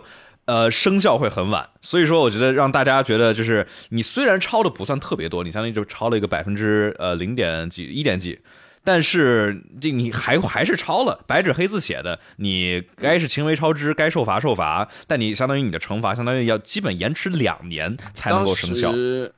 对，当时其实我们有讨论过，我跟其他的有朋友也有讨论过，怎么样处罚会更加的合适。当时我提的一个观念是说，呃，可以去考虑去砍他的一个东侧的时间，嗯，有道理。因为东侧东侧比我觉得我个人觉得比你的空洞要来的更加有效，因为东侧的如果比方说别人拥有一周两周的时间，我只给你别人一半的时间，然后你你可以去论证，但是你在赛季之初你一定会有所损失。而且我们今年的话，看奥地利站的冲刺赛和巴西站的冲刺赛都是只有一个 FP 一，然后就进 Park for me、这两场里头，红牛的速度都很烂，所以也许是一个有意思的方向啊。要找这个方向，嗯对，没错。而且红牛的这个判罚会会变成一个判例，对，以后再有任何的都会去 refer 这次判例。如果这次判不好的话，它所造成的影响可能是就是可能会是十年、几十年。嗯，对，这个是一个很可怕的情况。然后有车迷朋友在问，为什么不罚明年的预算帽？这个我来做一个解释。就如果我们去罚明年的预算帽，那我可以在今年把明年的事情都给做完了，把所有的东西堆在了今年，去获得明年的一个优势。因为对于 FIA 来说，它的一个赛规的改变或者说规则的改动，它不会是临时的。除非特殊情况啊，那它会基于之前很长的一个时间跨度，那么这样子一来，给车手呃给车队的一个他的一个说白了，就让车队有空子去钻，所以呃反而明年的预算帽反而起就起不到一个很重要的一个震慑性的一个作用了。对，所以说这个，哎，算是拭目以待啊。但我觉得我们大概能够猜到是一个什么样的大的趋势，这个预算帽的问题。呃，OK，那咱我我我刚才陷入村长我我说我刚才陷入一点个人的沉思，我突然想到，如果预算帽以后都是砍手指的话，砍车手手指，红牛就会找一个专门被砍手指的二号车手，佩雷斯的日子就会越过手指越少。你这个脑脑洞，我的天哪，兄弟们救救我吧！哎呀，这个我顶不住了已经开始越想越这个直播间已经开始越越来越不符合社会主义核心价值观了啊！那咱们随着说完砍手指之后，咱们就呃差不多可以终结了咱们正式的对于 二零二二赛季的复盘啊。OK，那也是感谢这个村长和小 T，也是感谢各位车迷朋友们全年的支持啊！感谢大家跟我们一块儿来聊这么多的东西，然后来能够听我们三个人在这儿呃。聊这种看手指，对，听我们聊这些东西。OK，那我们的正式节目就到这里。